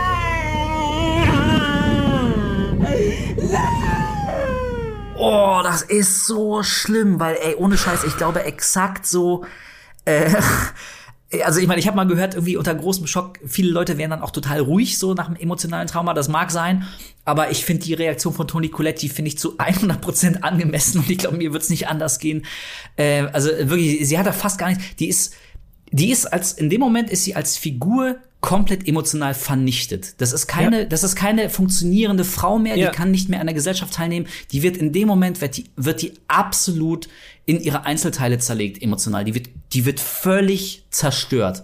Ey, komplett. Und, und vor allem, wo du, wo, du, wo du sagst halt, dass, es gibt diese zwei Seiten und du hast diese zwei Seiten beide in der Familie. Du hast die eine Seite von Toni Collette, die einfach komplett alles aus sich rauslässt. Und dann hast du ja auch in dieser Szene, die du gerade genannt hast, wo sie auf dem Boden hockt und, und Steve versucht, sie irgendwie zu halten, geht dir die Kamera ganz leicht nach rechts in den Flur rein und du siehst halt äh, äh, Peter, der halt im Flur einfach nur steht und zittert und ja. einfach sich nicht bewegen kann. Das heißt, du hast oh. wirklich diese, diese zwei Seiten des, des Traumas irgendwie dargestellt ja, auf so genau. eine krasse, realistische äh, greifbare Weise. So, es ist einfach, oh, und also, so hart. Und das ist halt schon ein Horror an sich. Ja, exakt, ganz genau. Das ist, wollte ich nämlich äh, darauf, ja, das würde ich voll unterstreichen. Das ist auf jeden Fall emotionaler, psychologischer Horror.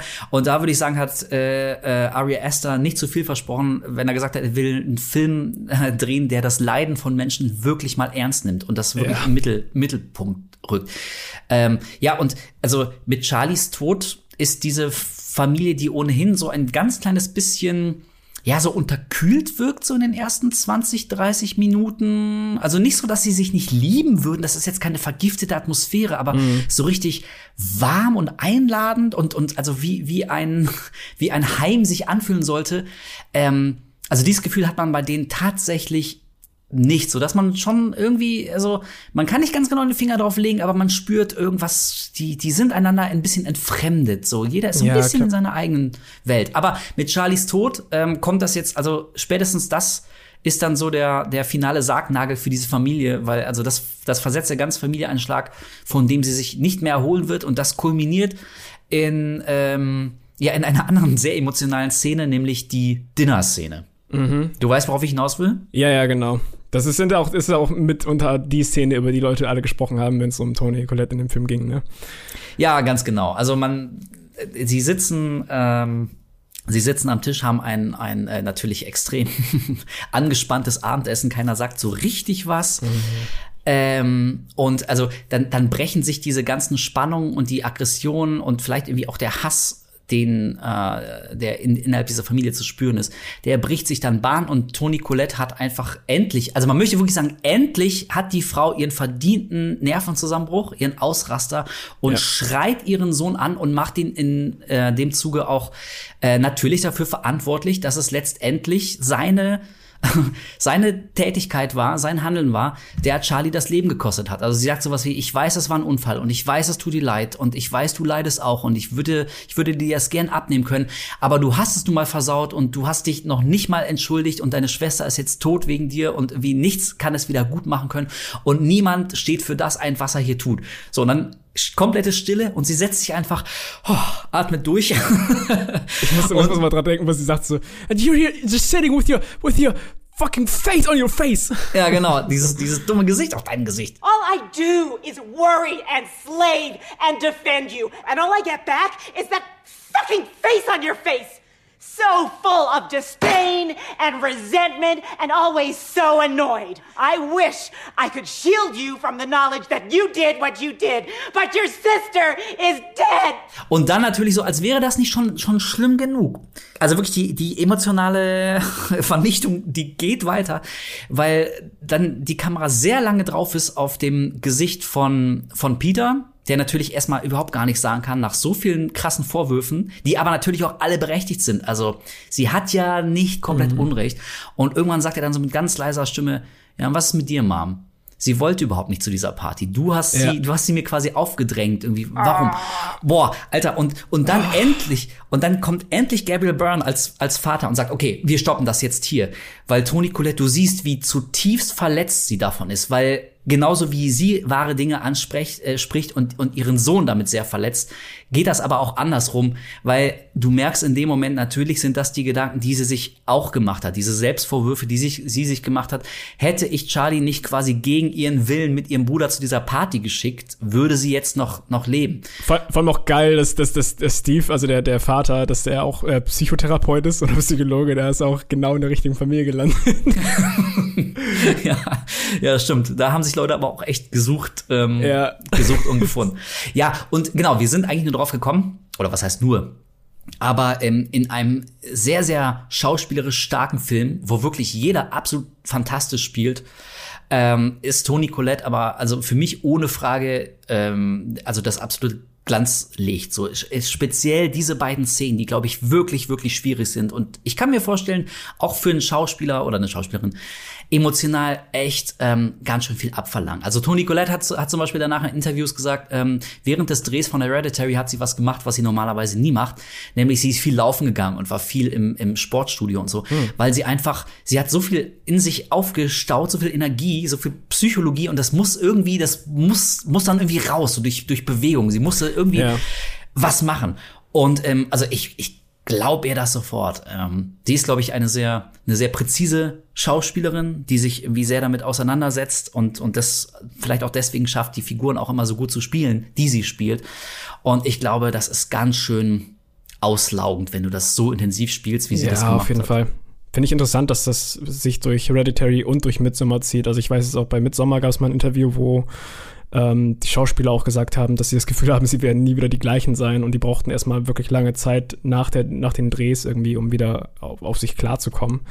So, ähm, und auch witzig, irgendwo in einem YouTube-Kommentar, ich habe vorhin nochmal die Szene angeguckt von äh, Toni Collette, wie sie da so rumschreit. Oder nee, von, von bei Midsommar gibt es die Szene ja auch in quasi ähnlicher Form. Ähm, da hat irgendjemand drunter geschrieben als Kommentar so, so von wegen so, ich weiß nicht, was, was Ari Aster den, den Schauspielern immer erzählt, aber Jesus Christ, so, das sind die zwei schlimmsten Trauerszenen, die ich jemals gesehen Ja. habe. Und ich, ich fühle es halt wirklich komplett. Also, äh, was die beiden abliefern, hier äh, Tony Collette in Hereditary und ähm, Florence Pugh in, in Midsommar, das ist wirklich krass. Und das, Ey, und, das, und lustigerweise wurde er darauf auch angesprochen und er meinte, also, dass er bislang das Glück hatte, mit absolut fantastischen Schauspielern zusammenarbeiten, denen man meistens gar nicht so wahnsinnig viel sagen muss. Also, Ja. ähm, die verstehen dann sehr schnell intuitiv, wie sie eine Rolle spielen müssen und was da irgendwie verlangt ist. Und er sagte nur, nur ganz selten ähm, gibt er so Hilfestellung oder probiert zumindest den Schauspielern zu helfen, so dass sie ihm das geben können, was er gern hätte. Aber so wahnsinnig viel macht er gar nicht. Also man, man könnte es ja meinen, ne? aber er ist nicht so ein Stanley Kubrick oder oder Alfred Hitchcock, der seine Schauspielerinnen gerade Foltert, äh, also ja. wirklich äh, sadistisch schon wirklich quält. Also das grenzt ja schon an Tortur. Wir alle Mhm. kennen die Geschichte hier von Stanley Kubrick und The Shining und Shelley Duvall musste ein Take 127 Mal drehen und so. Ja, ähm, ja. Und ich glaube, das macht Esther nicht. Und also ähm, der wirkt auch viel zu nett, so wenn man den so sprechen hört und wie er da so sitzt. Irgendwie, er, er wirkt wie so ein leicht verschüchterter Lausbub. Also ich kann mir gar nicht vorstellen, dass er mal so richtig seine, seine Schauspielerin da oder Schauspieler auch durch die, durch die helle Hölle schickt. Er hat nun wahrscheinlich echt ein richtig gutes Händchen für, für Casting. Und naja, und Toni Colette, die hatte ja im Vorfeld auch gesagt, dass sie, ähm, ja, die hatte emotional selber so ein bisschen irgendwie im, im Privatleben ähm, so gewisse Schwierigkeiten und so. Und deswegen hatte sie eigentlich erstmal gar keinen Bock mehr auf so schweren Stoff und wollte ganz bewusst nur so ein paar leichtere Sachen machen, hat dann aber das Skript zugeschickt bekommen und sie meinte, sie war fast ein bisschen sauer, als sie es gelesen hat, weil es so gut war, dass sie meinte, ich konnte nicht Nein sagen. So, also mein, mein, mein dummer Agent, der mir das geschickt hat, der wusste ganz genau, dass ich dann Bock auf diese Rolle habe. Und ich meine, ey, zum Glück, zum Glück war der Agent irgendwie so hellsichtig und hat sofort an äh, seine Klientin da gedacht, weil ähm, Ja. ja. war das Beste, was im Film passieren konnte wahrscheinlich. ja, wirklich. Ja. Ähm, okay, aber pass auf, also wir, wir springen jetzt, wir wollen jetzt, wir brauchen ja jetzt nicht den ganzen äh, Film ähm, nachzuerzählen, aber wenn wir schon bei Szenen von und mit Toni Collette sind, ähm, dann müssen wir doch vielleicht doch noch mal auf die tatsächlich ganz konkret gruseligen Szenen eingehen, äh, dass sie da an der Decke hängt äh, wie so eine Fliege. das hatten wir ja gerade schon, das war schon super creepy. Aber also ich glaube, der Shot, der mich so richtig, so kennst du das, wenn du manchmal, du siehst irgendwas, das ist ein Bild oder so oder oder irgendwie eine Einstellung und dann kommt das mit dem Sound auch noch zusammen und ähm, die rutscht so richtig, also du hast so eine richtige körperliche Reaktion, dass dir das Herz so richtig in die Hose rutscht, so als, als würdest du, weiß nicht, auf der, wenn es auf der Achterbahn, wenn es so runtergeht, dass dir Ja, richtig Mann. so der Magen so, Ey, komplett. So, ich, oh! ich, also zwei Szenen könnten das sein. Ich, bei dir schätze ich, das könnte die Klavierseite sein. Ah, nein, nein, es okay, ist dann nicht, ist es das Hämmern. Das ist das Hämmern. Das Fuck, wirklich, ich muss halt die einen von den beiden sehen müssen. Ja, äh, auf jeden Fall. Nee, das Hämmern, als, als Peter dann völlig panisch ähm, von seiner Mutter verfolgt, äh, durchs dunkle Haus rennt und zieht sich dann in letzter Sekunde oben auf den Dachboden zurück und macht die, macht die Leiter hinter sich zu und so. Und äh, äh, seine Mutter kann ihm eigentlich nicht hinterher. Und ähm, dann hört man, also wir sind wieder bei ihm in der Szene, die Kamera ist auf ihm und er wie ist völlig in Panik, guckt sich um, scheiße, was ist hier los? Warum dreht meine Mutter durch? Wie komme ich hier raus? Und dann hörst du unter ihm immer so bam bam bam bam bam bam bam bam bam bam bam. Und du hast du hast als Zuschauer hast du genug Zeit, um dich zu fragen, okay, also klar, das ist offenbar Toni Colette, die hämmert da dagegen, die will da rein, aber ähm, How? ja, genau, wie? So, wie, wie kommt die denn da hoch? Und dann gibt's aber schon den Umschnitt und man sieht sie wirklich, und auch hier wieder wie so eine Fliege, sie hängt kopfüber an der Holztür von unten und hämmert so rasend schnell mit ihrem eigenen Ja. Kopf immer wieder gegen diese Tür. So pam, pam, pam, pam, pam, pam.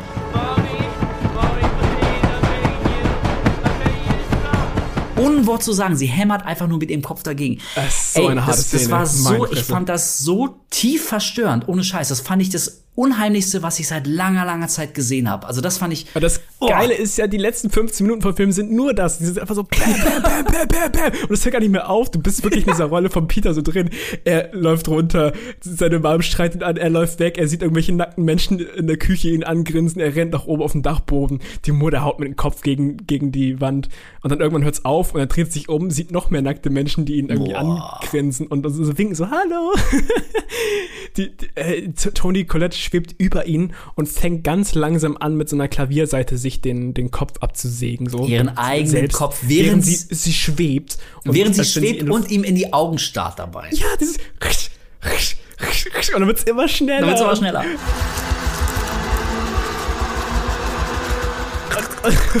Und vor allem so geil, da hast du so ein kleines Glöckchen von irgendjemandem von den, von den äh, nackten Menschen da in, im Dunkeln. So ein Ding. Und dann guckt er sich so um. Und dann gibt's halt diese, diese Frau, die ihm so zulächelt und so winkt, so, hallo. Und er schreit aber nur so, ah! Und springt aus dem Fenster. Und springt volle. Kanne aus dem Fenster.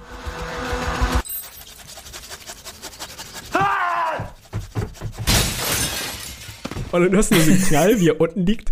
Und die Kamera geht so runter zu ihm und du siehst halt, wie dieses Licht so langsam in ihn rein äh, fährt, was Ja. Payman halt ist, weil äh, das war der Moment, wo er dann halt maximal endgültig gebrochen ist. Ja. Und du hörst weiterhin dieses, dieses ähm, Ziehen der Klavierseite, das immer schneller wird. Oh, ja. Und irgendwann hört es aber auf und du hörst nur so ein Punk, Dumm, dumm, wie der. Kopf so auf Ja. den Boden rollt. Das, oh, holy shit, what happens?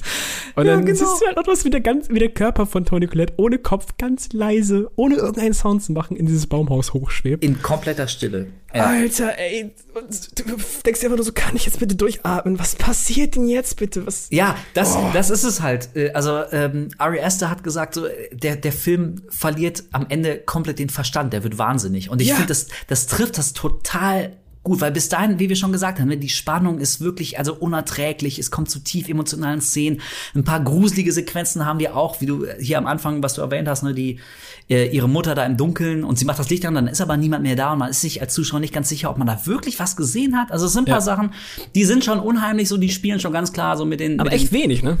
Relativ wenig, genau. Also äh, so gesehen, also für, für so einen knallharten Horrorfilm, ähm, ja, ist der eigentlich irgendwie gar nicht mal so knallhart und auch nur ganz selten Horror. So dass man sich tatsächlich irgendwie bis zu den letzten 15 Minuten vielleicht fragen kann, so, ja, okay, also super geiles Familiendrama, psychologisch irgendwie, ähm, also echt niederschmetternd, fantastisch gespielt. Ja. Aber ähm, na, Horror, ich weiß nicht. Und auf einmal, wirklich, als hätte jemand Schalter umgelegt und auf einmal dreht dieser Film echt komplett durch. Und das kulminiert in damit, dass sich Toni Collette den Kopf absägt. Und dann kopflos in das, in das Baumhaus äh, schwebt. Und da kommt es dann halt zur letzten Szene. Ähm, Paimon wird quasi gekrönt, also jetzt endgültig im, Körper, im Körper von, von Peter. Ähm, und das ist, glaube ich, auch ein guter Moment, um äh, eine Sache nicht unerwähnt zu lassen, die auch wahnsinnig viel, finde ich zumindest für mich, zu Hereditary beiträgt. Das ist der supergeile Soundtrack von Habe ich auch gerade dran gedacht. Ich habe mir gerade Oh. die Szene vorgestellt und habe diesen, diesen Score in meinem Kopf gerade gehabt. Witzig, dass du sagst. Ja, total. Also, ähm, der hat, also der Soundtrack ist relativ, relativ lang.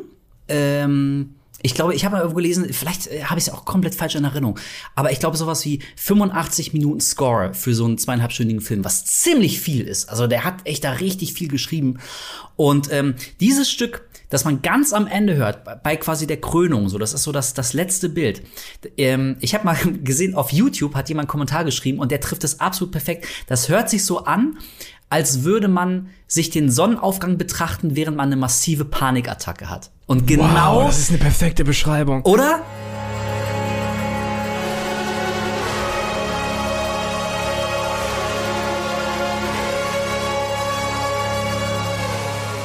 Ohne Scheiß, weil es ist gleichzeitig ist das absolut apokalyptisch, so das Schlimmste, was du je Ja. gehört hast. Also wirklich, als würde sich die Tore der Hölle öffnen und gleichzeitig hat es aber auch sowas so wie, wie nach Hause kommen, so was ganz, was ganz Edles passiert dir gerade, was ganz Großartiges, Ja, was dieses. Glockenspiel, was völlig durcheinander Oh. äh, spielt die ganze Zeit und diese, diese Violinen, die immer weiter anschwillen und sowas, das ist, äh, Ja, und auch diese, ich, ich, hab, kein- ich bin kein Musiker, also, aber wie Hörner meine ich da rauszuhören. Also Ja. super, super, super geil. Also dieser Soundtrack alleine, ähm, nein, nicht ein alleine, panisches ich, Orchester.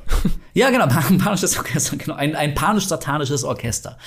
äh, ja, und dann wird der Zuschauer völlig überfordert und Mhm. absolut verstört wird er damit entlassen, dass, dass ja, Paimon ge, gekrönt wird. Dann gibt's noch irgendwie ganz am Ende wird dreimal gerufen, äh, Heil, Heil, Heil. Help, Heyman. Genau. Ähm, Und, der damit- Film endet exakt der so, Film wie er anfängt, bloß rückwärts. Und zwar äh, hat man wieder so eine Puppenhausartige äh, Mhm. Sicht auf das Haus, auf das Baumhaus. Und es schwimmt immer weiter weg, je nach je, Ja. jedem Mal, wo sie Payment erwähnen.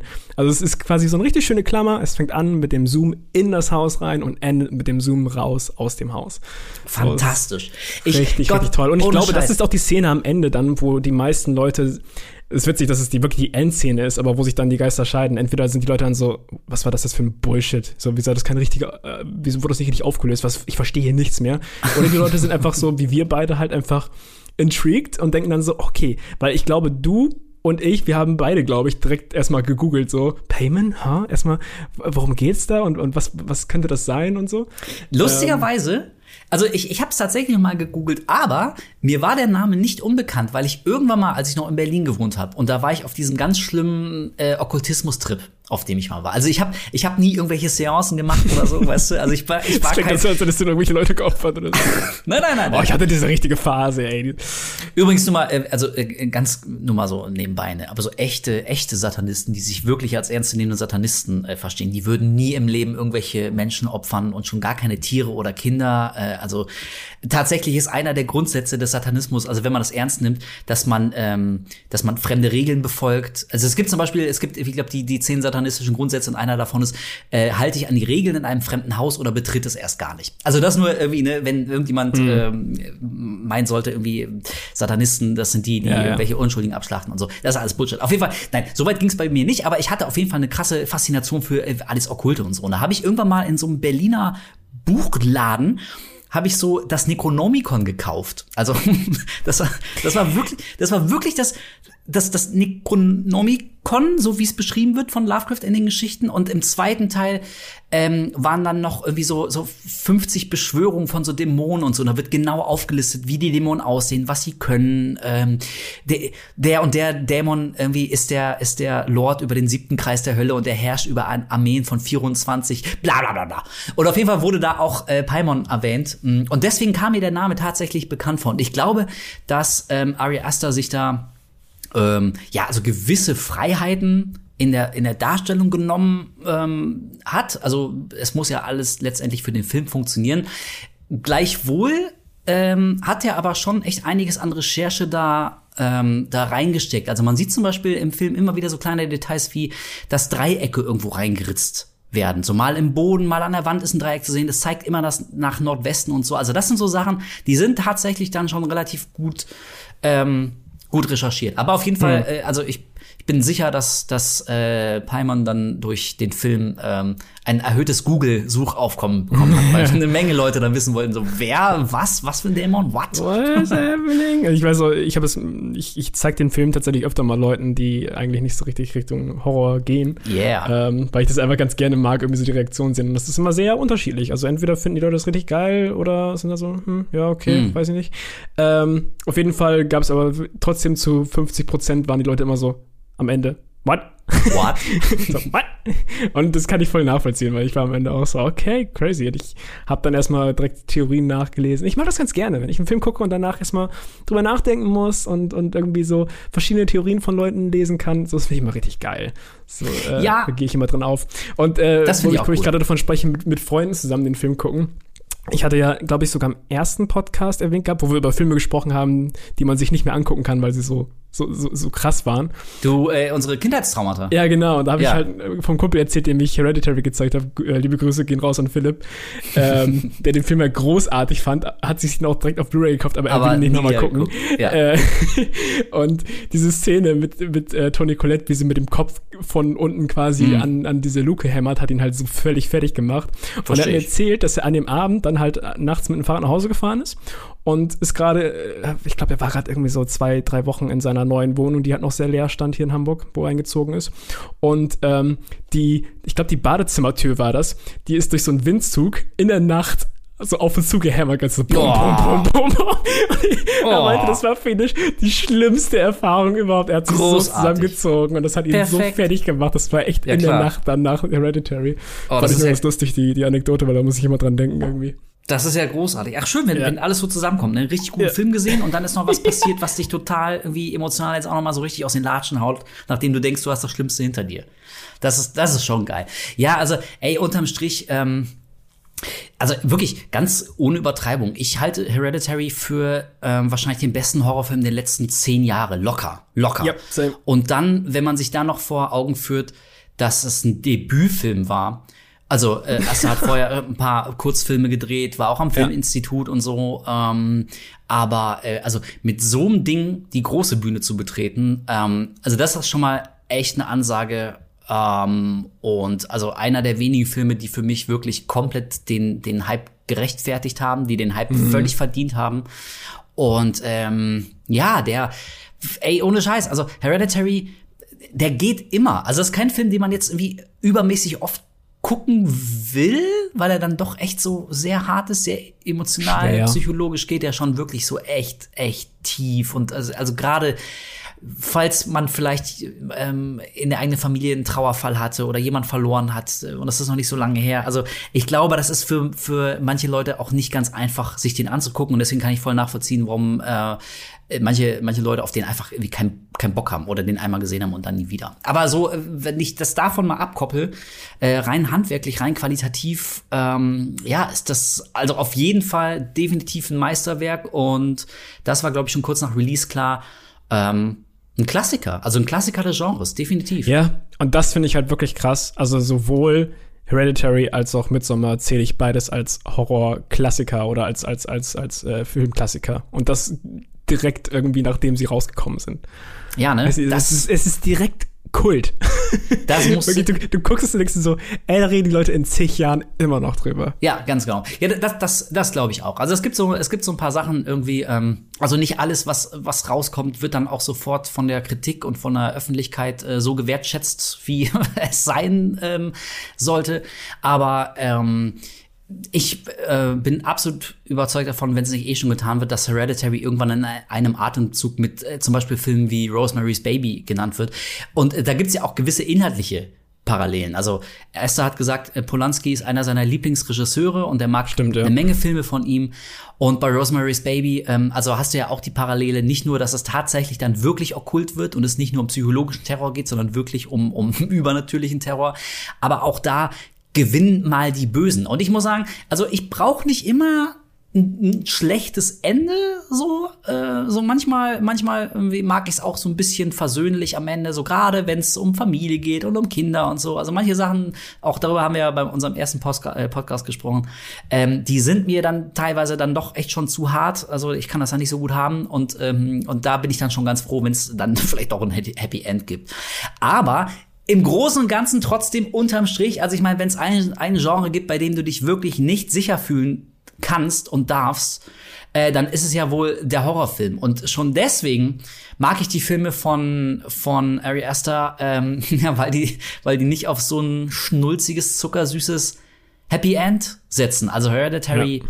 gar nicht und Midsommar über den wir jetzt reden, hm, na gut, da könnte man sich drüber streiten, ob das ein Happy, ob das ein Happy End ist und für wen. Ey, Midsommar, ich liebe diesen Film so sehr. Äh, ich, ich hatte jetzt mal eine Frage an dich so. Siehst du Midsommar als Horrorfilm? Weil das ist nämlich eine große Diskussion, die, die Ja. schon so viele Leute geführt haben. Weil ich sage ja, aber selbst, also wie äh, Ari Aster auch selbst sagt, ist es für ihn halt ganz klar, Hereditary war ein Horrorfilm komplett durch und durch. Und ähm, Midsommar ist auch für ihn Horror, aber ein Film, der weniger Angst machen soll, sondern verstören soll. Das ist nicht scary. äh, Er sagt selbst über Midsommar, er findet, dass der Film nicht scary ist, aber disturbing. So. Äh, also da möchte ich ihm auf jeden Fall recht geben. Und er hat Midsommar ja auch als Fairy Tale beschrieben. Ja. Also, ne, äh, Hereditary auf jeden Fall Horrorfilm und Midsommar mehr so, ein, mehr so eine Art Märchen. Und ähm, also ich finde zum einen, ich finde grundlegend nicht, dass ein Horrorfilm erst dann zum Horrorfilm wird, wenn da irgendwie irgendwas Übernatürliches äh, passiert. Also das ist äh, kompletter Bullshit. Also nach der Logik wäre ja auch der erste Halloween kein Horrorfilm oder Ja, Psycho das oder der so weiße dumm. Hai oder so. Ja, ja, und das finde ich so dumm, dass so viele Menschen dann irgendwie direkt auf diesen Trainer springen. Nochmal die Parallele zurück zu Conjuring und Co. Aber das ist für viele Leute mittlerweile so das Ding, was, was viele als Horror sehen, leider. Ähm, und äh, sowas wie, wie, wie Midsommar oder auch ein Beispiel, was für mich persönlich ein Horrorfilm ist, ist Green Room, äh, wo man sich auch drüber streiten kann, aber das ist halt für mich irgendwas Greifbares, was ich so, äh, diese Situation, wenn Ja, ich ja. darüber nachdenke, ist das so, oh, das ist Horror für mich. Ähm, aber äh, ja, für mich ist Midsommar durch und durch trotzdem ein Horrorfilm, aber auf halt eine ganz andere Ebene als, als Hereditary. Das ist quasi so ein bisschen so, ich finde es sowieso interessant, dass die Filme nur ein Jahr Abstand hatten vom Release. Fast genau ein Jahr. Ich glaube, wenn ich es jetzt gerade noch richtig weiß, Hereditary kam Juni 2018 und ich glaube Midsommar Juli 2019, wenn ich es richtig weiß. Oh, das kann sein. Ich kann Ich mir halt crazy. So, so, ja, ich kann mir schlecht Daten merken. Das musst du. Ja, auf jeden Fall nur ein Jahr Abstand und direkt zwei Kultdinger rausge ra rausgerotzt. Völlig abgefahren. Ähm, aber auf jeden Fall hast du gefühlt so wirklich Hereditary und Midsommar sind so diese, diese äh, two sides of a coin. So das eine ist komplett dunkel und entsättigt und Midsommar ist das absolute Gegenteil. Alles ist hell. 90 oder 95 Prozent vom Film spielen nur bei Tageslicht. Alles ist weiß. Selbst der Trailer damals, mega cool. Die ähm, Filmbalken, die du normalerweise hast, die, die Letterboxes oben und unten waren einfach in weiß eingetunkt bei dem Trailer. Mhm. Ja, das ist ganz cool. Was mich direkt so voll abgeholt hat, war so, wow. Und ich dachte auch erst ganz kurz so, ist der ganze Film so gefilmt? Äh, also so, so, so präsentiert. Ähm, auf jeden Fall finde ich das ganz geil, dass er diese zwei Filme rausgehauen hat. Die unterscheiden sich so vom, vom Vibe dann doch irgendwie sehr, haben aber im Kern doch zu 100% seine Handschrift. Also du erkennst einfach seine persönliche Handschrift so hart wieder, wenn es Richtung Drama geht und wie Sachen präsentiert werden, dass Sachen auch ernst genommen werden. Ähm, und ich finde ganz interessant, weil du gesagt hast, dass Hereditary einfach keine einzige lustige Szene hat, wo du irgendwie, äh, außer halt die Nuss-Szene vielleicht im zweiten Mal gucken, ähm, ist Midsommar das Gegenteil in dem Sinne, dass es dann doch irgendwie, für mich persönlich, würde ich das ein bisschen als Horror-Comedy bezeichnen teilweise. Horror-Drama-Comedy. Ja, also Horror würde ich auch sagen, definitiv. Eine sehr Ähm, schwarze Komödie ist es für mich teilweise, persönlich. Ja, ja, genau. Das, das wollte ich auch gerade sagen. Drama auch sowieso, eben wie auch Hereditary. Ähm, ich meine aber auch weitaus mehr Humor in Midsommar zu sehen. Also der hat so ein, zwei Szenen. Es sind manchmal nur so Kleinigkeiten, aber die kriegen mich jedes Mal zum Beispiel, wo ich zuverlässig jedes Mal lachen muss, ist, wenn die, äh, die, die Clique ist in Schweden angekommen und sitzen, sitzen im Auto und irgendjemand fragt, wie lange haben wir eigentlich noch, wie lange fahren wir noch? Und Pelle sagt dann, noch vier Stunden. Und Mark, der daneben sitzt, sagt, oh my God. Und wie er, wie er das sagt, ich muss jedes Mal lachen, weil das, das kommt so von Herzen. Das ist so richtig, Ja. also, na klar ist es gespielt, aber es ist super gut gespielt. Ich kaufe ihm das einfach ab, dass er in dem Moment, der hat eigentlich nur Bock auf Party machen und rumvögeln und will die ganzen Schwedinnen da flach legen. Und dann hört er, wir müssen noch vier Stunden fahren, um zu diesem scheiß Dorf da zu kommen. How long is the drive? About four hours. Oh my god. Das finde ich, finde ich super lustig. Also ähm, zusammengefasst, ja, ich würde auch sagen, also Drama natürlich hundertprozentig definitiv. Ähm, ich, also für mich ist das auch ein Horrorfilm. Also wenn am Ende bis auf eine ähm, Figur, nämlich unsere Hauptfigur Florence Pugh, wenn wenn alle sterben und rituell von so einem wahnsinnigen Kult geopfert werden, ähm, also dann ist das für mich ein Horrorfilm. Man kann sich jetzt drüber diskutieren, so im Detail, ob das jetzt dieselbe Liga von Horrorfilmen ist wie ganz viele andere Filme. Wicker Man wird als äh, der Citizen Kane des Horrorfilms äh, beschrieben. Da passiert auch überhaupt nichts Übernatürliches. Es ist im Prinzip eine nicht mal nicht mal sonderlich andere Story, ähm, die auch wie also ganz klar dieselben Bilder bedient oder einige zumindest davon. Da würde sich auch niemand drüber echauffieren, dass das als Horrorfilm gilt. Also das würde ich sagen. Ähm, bei, bei Midsommar auch. Naja, und du hast gerade die Parallelen angesprochen.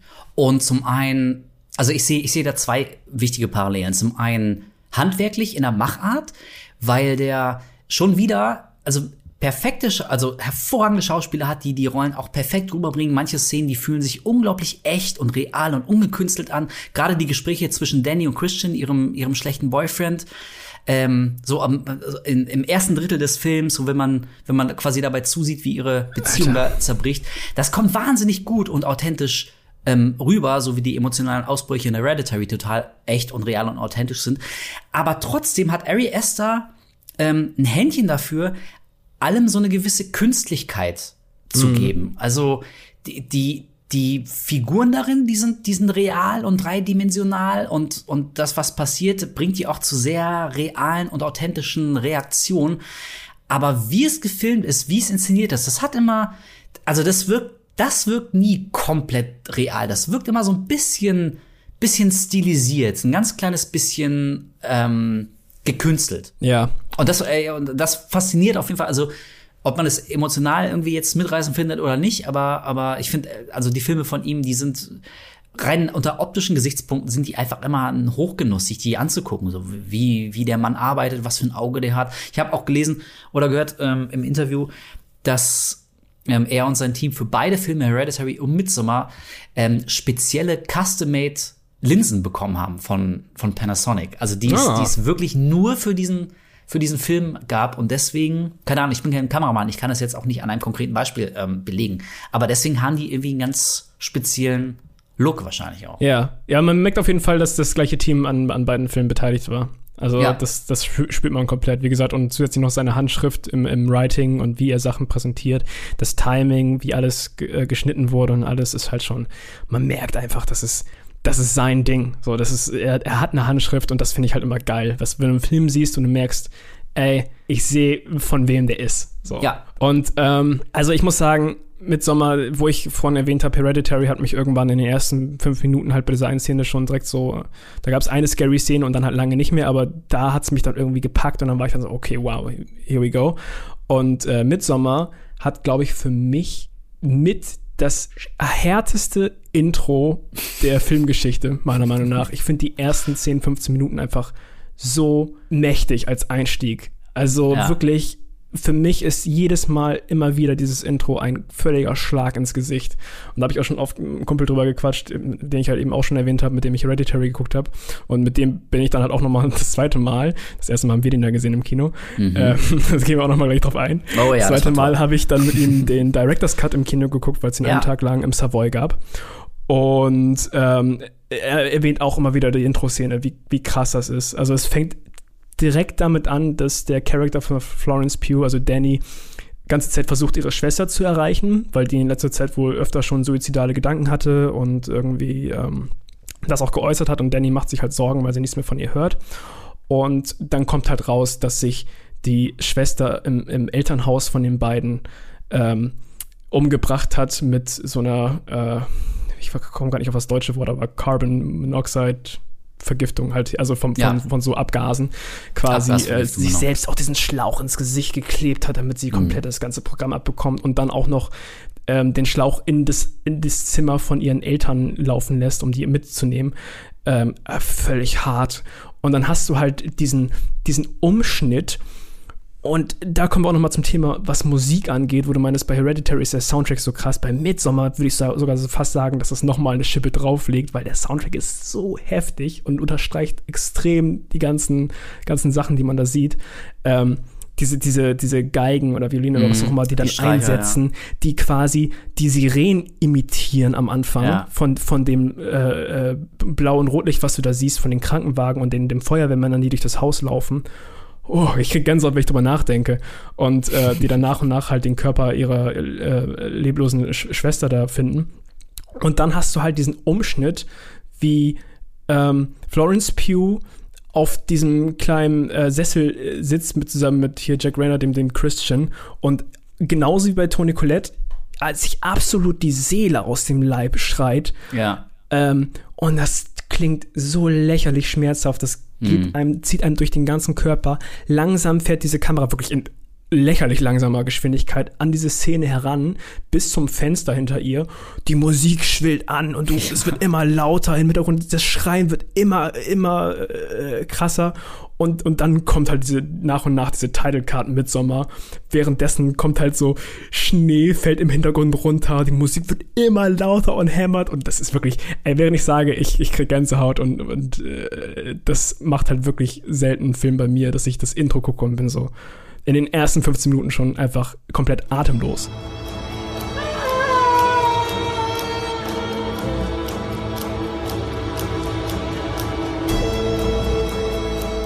Ja, das stimmt. Also ich muss auch sagen, so der, der Einstieg von Midsommer, der ist schon, also der setzt auf jeden Fall mal eine, eine richtige Duftnote. Und übrigens, er ist auch ein, er ist ein äh, wunderschöner Beleg dafür, warum man Filme von Anfang an gucken sollte und nicht ins Kino mit zehnminütiger Verspätung kommt. Weil stell dir, mal, stell dir mal vor, du siehst Midsommer und kommst zu spät und verpasst den kompletten Einstieg. Du raffst den ganzen Film nicht. Du wirst bis zum Schluss nicht verstehen, was eigentlich das Problem zwischen Danny und zwischen, zwischen Christian ist. Du musst Ja. dir das irgendwie so zusammen reimen. Also, mein Genau, Appell, er, er will ja schon mit ihr Schluss machen eigentlich, kann es aber nicht auf, aufgrund der Situation natürlich, weil er dachte, ey, so, so ein Arschloch bin ich jetzt auch nicht, weil ich, ich mache jetzt nicht mit meiner Freundin Schluss, nachdem ihre Schwester sich umgebracht und ihre Eltern. Ja, Ähm, das ist ja, das ist ja die große Diskussion, die brannte sofort, nachdem der Film ins Kino kam, brannte sie auf und äh, wird zwischen einigen Leuten heute noch geführt. Ähm, ein was was für ein großes Arschloch ist Christian? Und ähm, okay auch hier noch mal ich weiß nicht ob das noch mal sein muss aber zur Sicherheit auch noch mal eine Spoilerwarnung ne? Wir haben alle Midsommar geguckt und wenn nicht verzieht euch von diesem Podcast. Ähm, und, und verdient er am Ende den Tod. Also, ähm, das ist, da habe ich auch schon sehr hitzige äh, Streitereien und Argumente ähm, mitgenommen. Aber ich finde, und da, da kommt nämlich auch wieder so ein bisschen ähm, die Genialität des Skriptes raus und der Geschichte, die ähm, Asta geschrieben hat und wie er sie geschrieben hat. Ich finde nämlich, dass das, was am Anfang passiert, also zum einen ist das natürlich unglaublich tragisch und grausam und auch hier wieder, wir sehen mehr oder minder die emotionale Vernichtung einer Figur, weil Danny, also Florence Pugh, ähm, die macht sich ja, und das wird ja leider bestätigt, die macht sich ja nicht unbegründet Sorgen.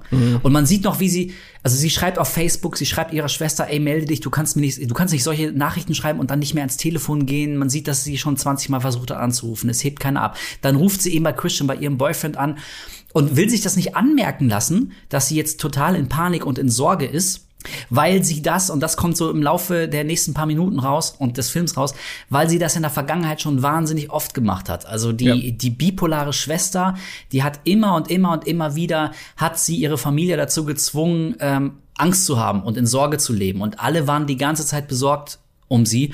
Und man merkt, dass, dass es Danny so verunsichert äh, hat, dass sie sich Christian gegenüber, schon gar nicht mehr traut, das zu sagen. Weil sie ganz genau weiß, wie er reagiert, wie er es ja dann auch tut.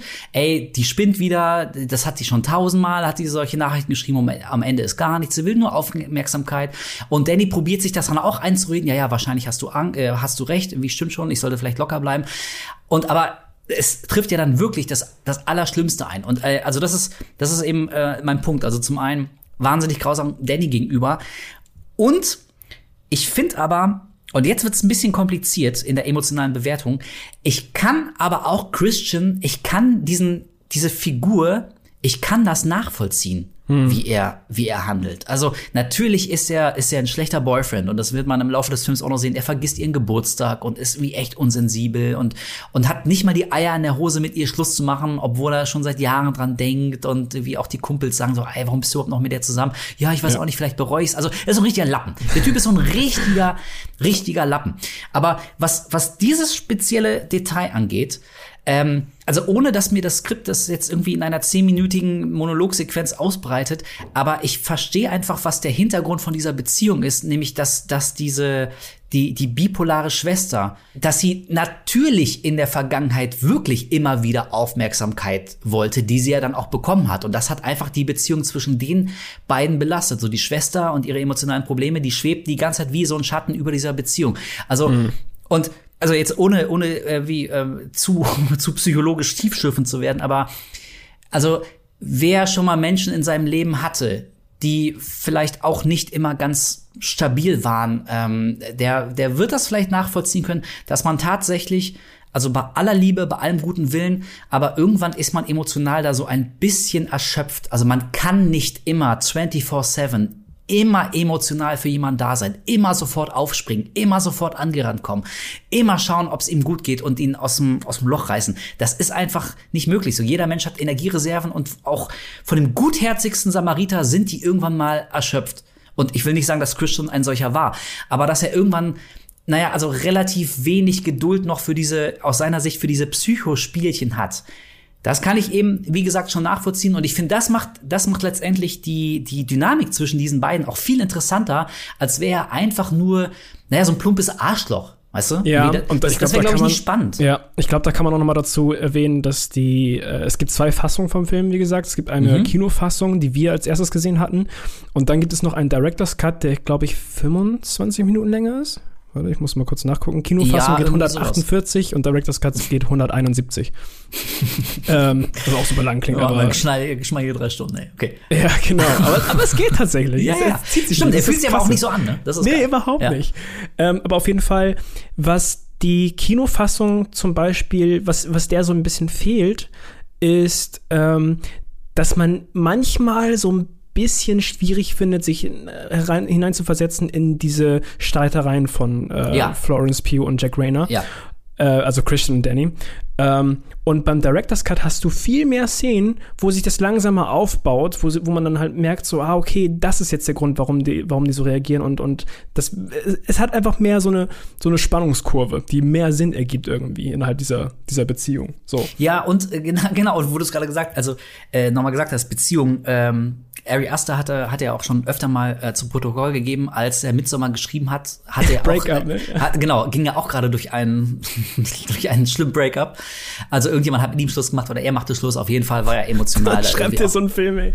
Ja, genau. Und dann, ne, ich meine, irgendwie muss man das ja verarbeiten. Ne? Ein Maler würde einfach ein Gemälde malen und er irgendwie ähm, und er schreibt sowas. Aber ja, ich finde das schön, dass du es nochmal ansprichst, weil tatsächlich im Director's Cut, da gibt es diese eine Szene und ich kann, also ich kann nachvollziehen, warum die rausgeschnitten wurde, wenn du einen Kinocut haben willst, der jetzt aber wirklich bei aller Liebe nicht länger sein darf als zweieinhalb Stunden oder so, da muss halt irgendwas raus.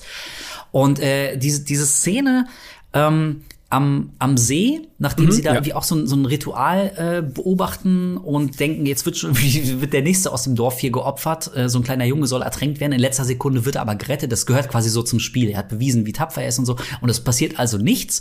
Und man meint, okay, also emotional war das jetzt irgendwie gar nicht so schlimm. Aber dann kommt es eben zum Gespräch zwischen Danny und Christian. Und ähm, also sie hat Geburtstag. Er hat es natürlich ver, ver, vergessen, einfach völlig versemmelt. Ähm, und dann kommt es zu, zu einer Szene, da, da pflückt sie, ohne sich irgendwas dabei zu denken, pflückt einfach so ein paar Blümchen und gibt sie ihm. Einfach, also man denkt sich nichts dabei, findet sie einfach nur so schön, drückt sie ihm in die Hand. Und ja. das wird dann, das wird dann tatsächlich Auslöser dieses Streits, weil er ihr vorwirft, ey, durch solche Gesten zeigst du mir immer nur, wie viel besser du bist, du machst ja nie Fehler, ich vergesse deinen Geburtstag und du bist irgendwie so unglaublich edelmütig und willst mich damit eigentlich nur demütigen, dass du mir auch noch ein Geschenk machst, diese Blumen. Und sie ist wirklich, die fällt aus allen Wolken, die sagt, what? Ich fand einfach nur die Blumen schön, hab mir nichts dabei gedacht ja. und hab sie dir gegeben und so. Und, und auch das hat Esther gesagt und ich, ich weiß genau, was er meint. Von außen betrachtet ist so das Ende einer Beziehung und die ewigen Streitigkeiten wirkt total albern, so absolut kindisch und als Außenstehender denkt man sich, ey, was habt ihr eigentlich für Probleme? Sag mal, seid ihr Kinder oder seid ihr Erwachsene? Aber wenn man mittendrin ist, dann ist es absolut apokalyptisch. Und ich finde diese eine Szene, die ist so ein schönes Beispiel dafür, weil ich meine, ey, das werden wir alle kennen. Ey, ohne Scheiß, ich hatte einen unglaublich ekelhaften, fiesen Streit mal mit jemandem, ähm, weil ich abgespült habe. So, weißt du?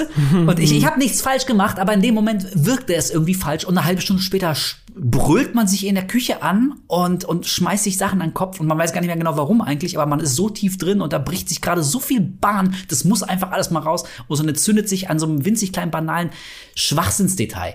Und das zeigt Midsommar ähm, auch so wahnsinnig schön. Und, aber du hast recht, ohne diese Szene, da fehlt tatsächlich so ein bisschen so ein, so ein, zwei Mosaiksteine fehlen, um, um diese völlig verkorkste Dynamik zwischen den beiden. Diese, also im Prinzip sind die ja co-abhängig. So, sie braucht ihn die ganze Zeit, traut sich, also will nicht, ja. will nicht alleine sein und, und probiert sich einzureden. Er ist irgendwie so ein bisschen ihr, ihr Anker und ihr Fels in der Brandung. Und ähm, er braucht sie aber genauso, weil sie für ihn natürlich irgendwie ähm, einfach ein sehr bequemes Ruhekissen ist und so kann er die ganze Zeit weiter inaktiv sein. Jammert rum und meckert und emotional ist er irgendwie schon längst ausgecheckt aus der Beziehung, aber hat eben auch nicht die Eier in der Hose, mal was draus zu machen. Und, und so verharren die beide quasi in so eine Art Starre, in so einer Beziehungsstarre und, und machen wie beide nichts. Also das ist, glaube ich, auch ein großes Thema von diesem Film, äh, Co-Abhängigkeit. Und äh, ja, diese Szene ist auf jeden Fall eine schöne Szene, die ich mir immer wieder sehr gerne angucke. Ein gutes Beispiel einfach für einen Film, der durch einen Director's Cut tatsächlich noch mal einen kleinen Tick besser wird. ja, Also wenn ich jetzt mir den, den Film angucke, dann gucke ich die Director's Version tatsächlich. ey, ich auch auf jeden Fall. Obwohl sie so lange geht. Ja, aber wirklich. Und ich weiß auch gar nicht ganz genau, warum und wie er das gemacht hat, aber die fühlt sich nicht länger als der, Nein. als der Kinocut an, ne? Ich meine, Ja. wie, viel? 25 Minuten länger? Ja, ungefähr. Ich, Ja, irgendwie sowas wird schon hinhauen.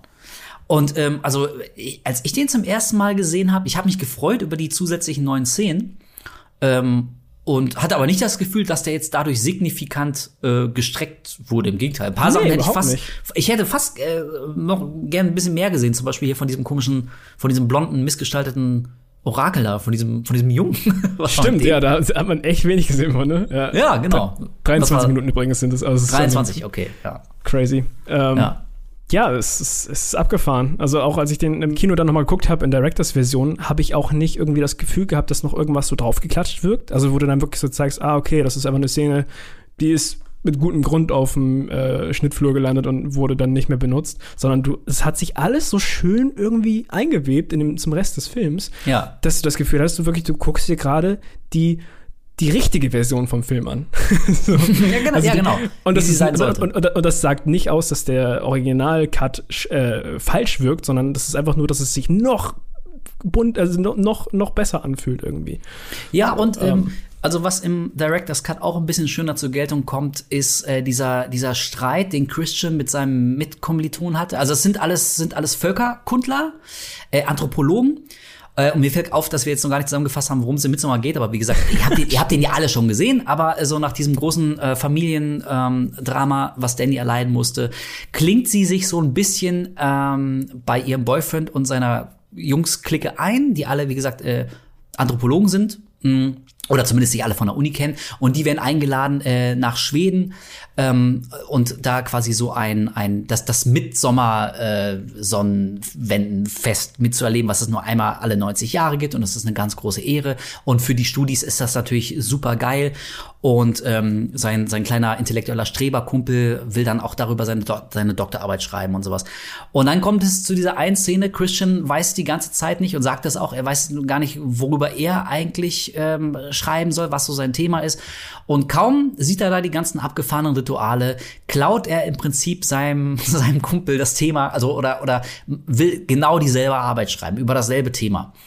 Und ähm, also ich, das ist so eine Sache. Ich zum Beispiel, ich war jetzt noch nie an der Uni, ich war noch nie äh, in Verlegenheit, irgendwie äh, einen Doktortitel zu erwerben oder sonst eine große Abschlussarbeit zu schreiben. Aber ich kann mir vorstellen, dass das ähm, also so unter Akademikern, dass das Alter. wahrscheinlich so mit eine der, der härtesten Szenen im ganzen Film ist, wenn dir dein Kumpel sagt, übrigens, ich klaue dir jetzt im Prinzip dein Thema und ich schreibe über das genau selbe Thema wie du. Ich glaube, das Im Moment würde ich auch sagen, fuck you, ganz ehrlich.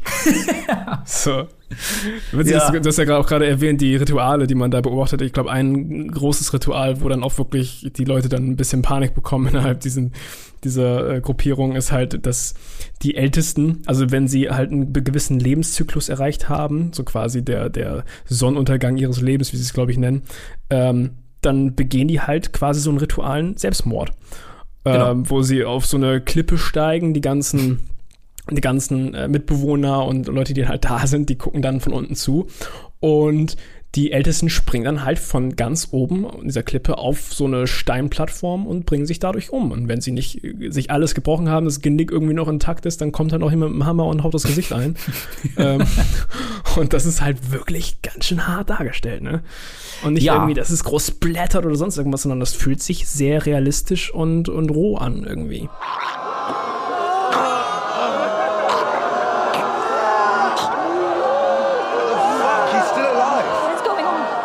Wobei es, äh, also ich weiß nicht, ob man es jetzt schon Splatter nennen kann, aber ähm, also man sieht dann irgendwie echt, wie, wie so die, die Leiche ähm, mit so zerschmettertem Gesicht dann vom, vom Stein nochmal so zurückprallt, auf den Ja. sie geknallt ist.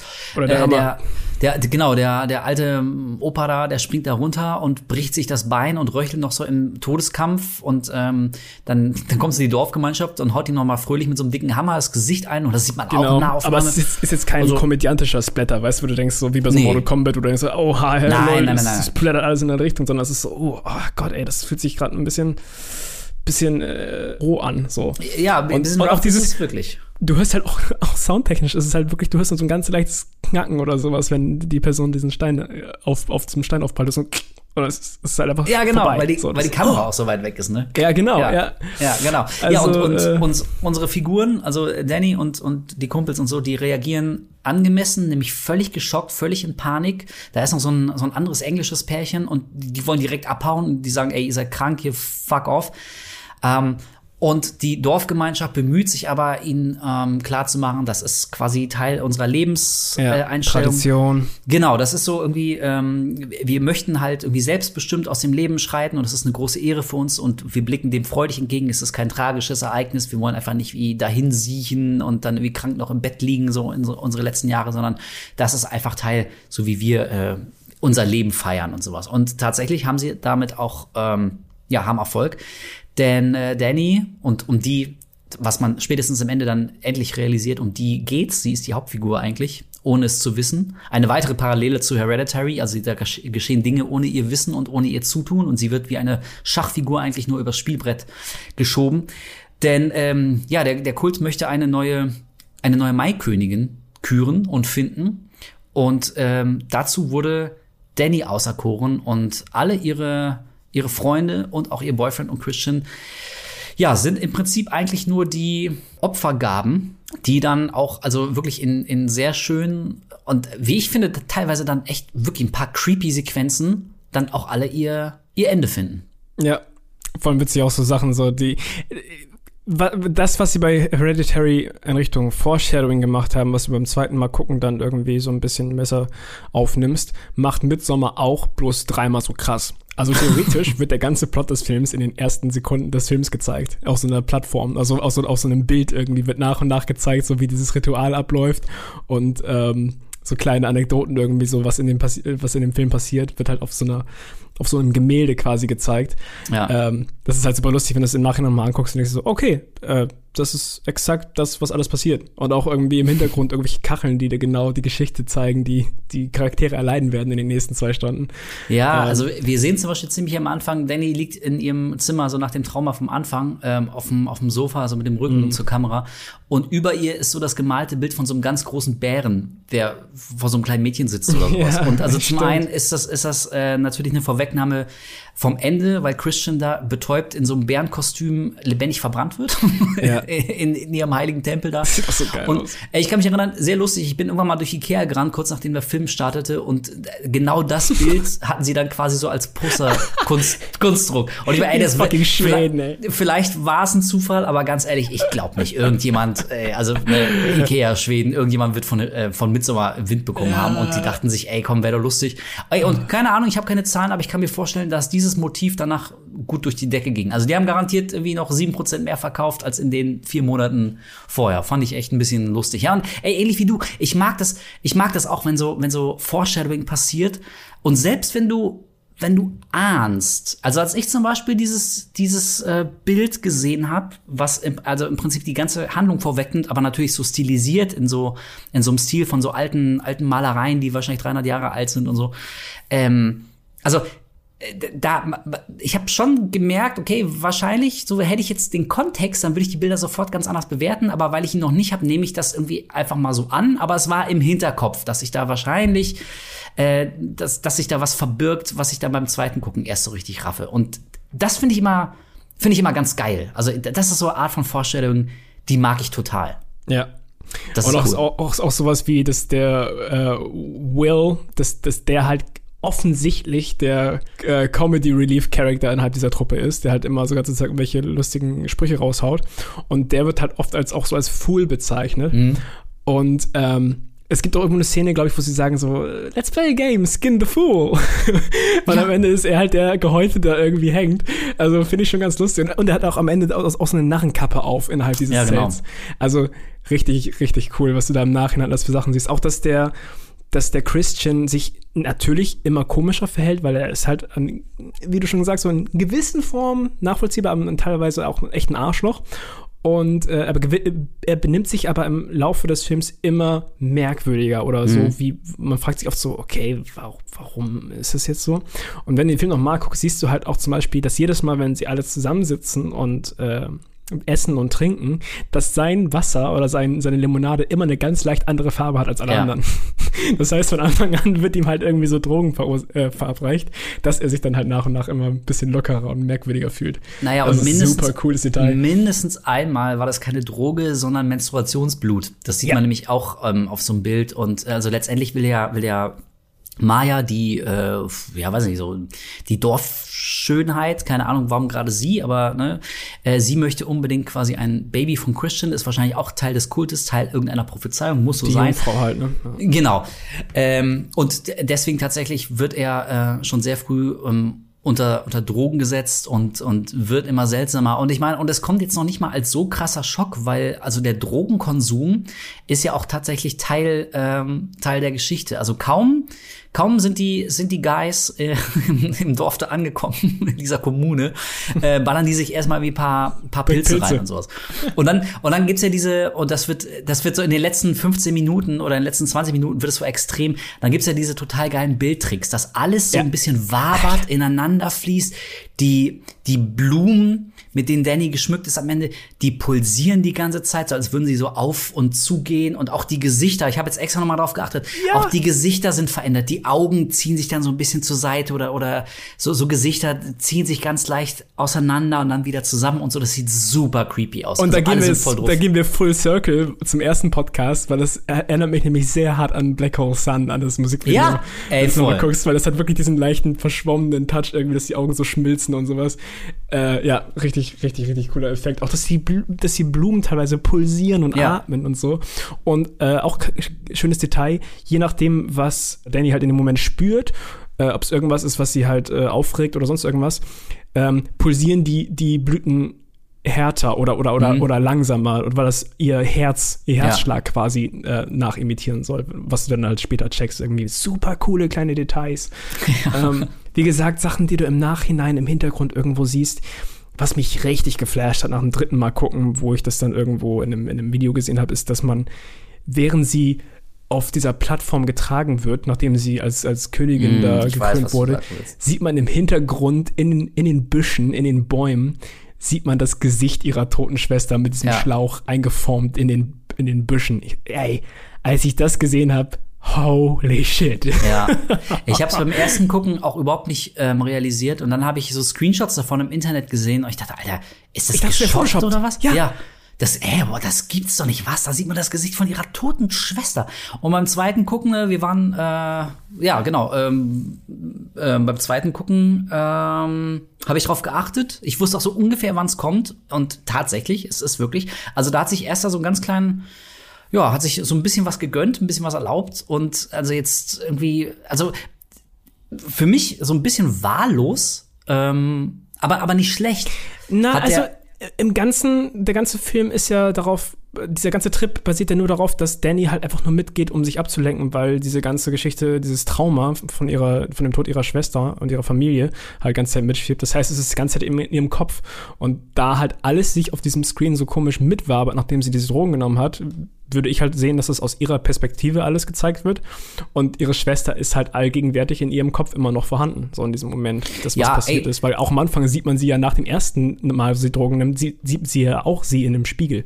Genau, ganz kurz, für so eine halbe Sekunde, ne? Ja. Bevor das Licht wieder. Ja, nee, also stimmt wahrscheinlich, ähm, aber also das, diese spezielle Szene mit dem Gesicht zum Beispiel, wir sehen das gar nicht aus Dannys Perspektive, weil also die wird halt irgendwie ja echt auf dieser komischen Plattform getragen und sie guckt ja, also sie ist voll drauf, aber sie guckt so nach vorne und also sie würde mhm. dieses Gesicht gar nicht so wahrnehmen. So deswegen habe ich das als Ja, Warburg okay. bezeichnet. Das hätte, das hätte irgendwie auch drei Szenen vorher oder später passieren können.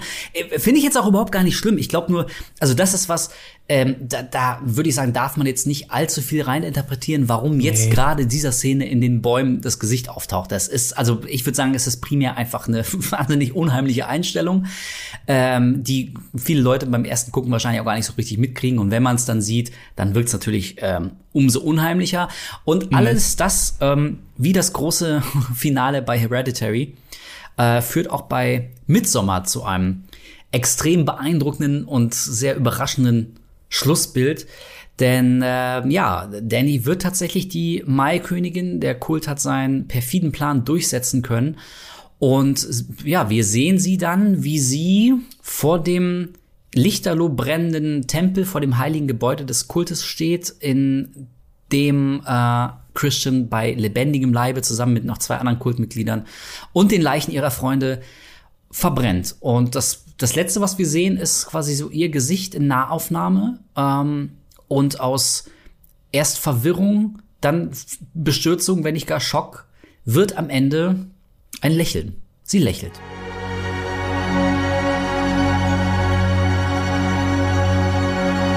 Diese Five Stages of Grief quasi innerhalb von Sekunden durchgemacht, so, ne? Ja. halt so. Und wie Äh. interpretieren wir das jetzt nun? Wie bewerten wir das? Also die Interpretation, die mir am ehesten zugesagt hat und äh, die ich halt auch öfter gelesen habe, ist halt, dass, dass es anfängt damit, und da sind wir wieder bei diesem Thema von Klammer, so von Anfang und Ende. Äh, am Anfang verliert sie halt ihre Familie und geht halt auf eine, auf, auf diesen Trip, um sich irgendwie wieder selbst zu finden. Und am Ende hat sie halt auf perfide Weise eine neue Familie gefunden, der sie jetzt angehört. So. Und das sollte das im Prinzip so ein bisschen signalisieren, ne? dass sie jetzt wieder quasi einen Platz in einer Familie gefunden hat, auch wenn das auf eine sehr abgefuckte Weise passiert ist. Aber äh, sie lächelt dann halt auch, ne? Sie ist dann halt so, ah, okay. Ja, Wow. also ich, ich, ja, nun, hm. äh, ich glaube auch das Mindeste, was man sagen kann, ist, dass das Ende bittersüß ist. Also, ich meine, also bitter ist da eigentlich ein zu schwaches Wort. Ich meine, ihr, ihr Boyfriend und also ich sag's gerne nochmal, wer allen Ernstes der Meinung ist, wer mir wirklich weismachen will, er findet es absolut gerechtfertigt, dass der Typ bei lebendigem Leibe verbrannt wird, nur weil er ein scheiß Freund ist. Ähm, sorry, aber der hat nach, mein, äh, nach meiner Maßgabe hat er einen völlig verkorksten moralischen Kompass. Also bei aller Liebe. ja. So, ja. Der, bei lebendigem Leib, Leib verbrannt zu werden, das ist schon, das hat eine gewisse Endgültigkeit und äh, also kein shitty Verhalten rechtfertigt das. Aber ey, gut.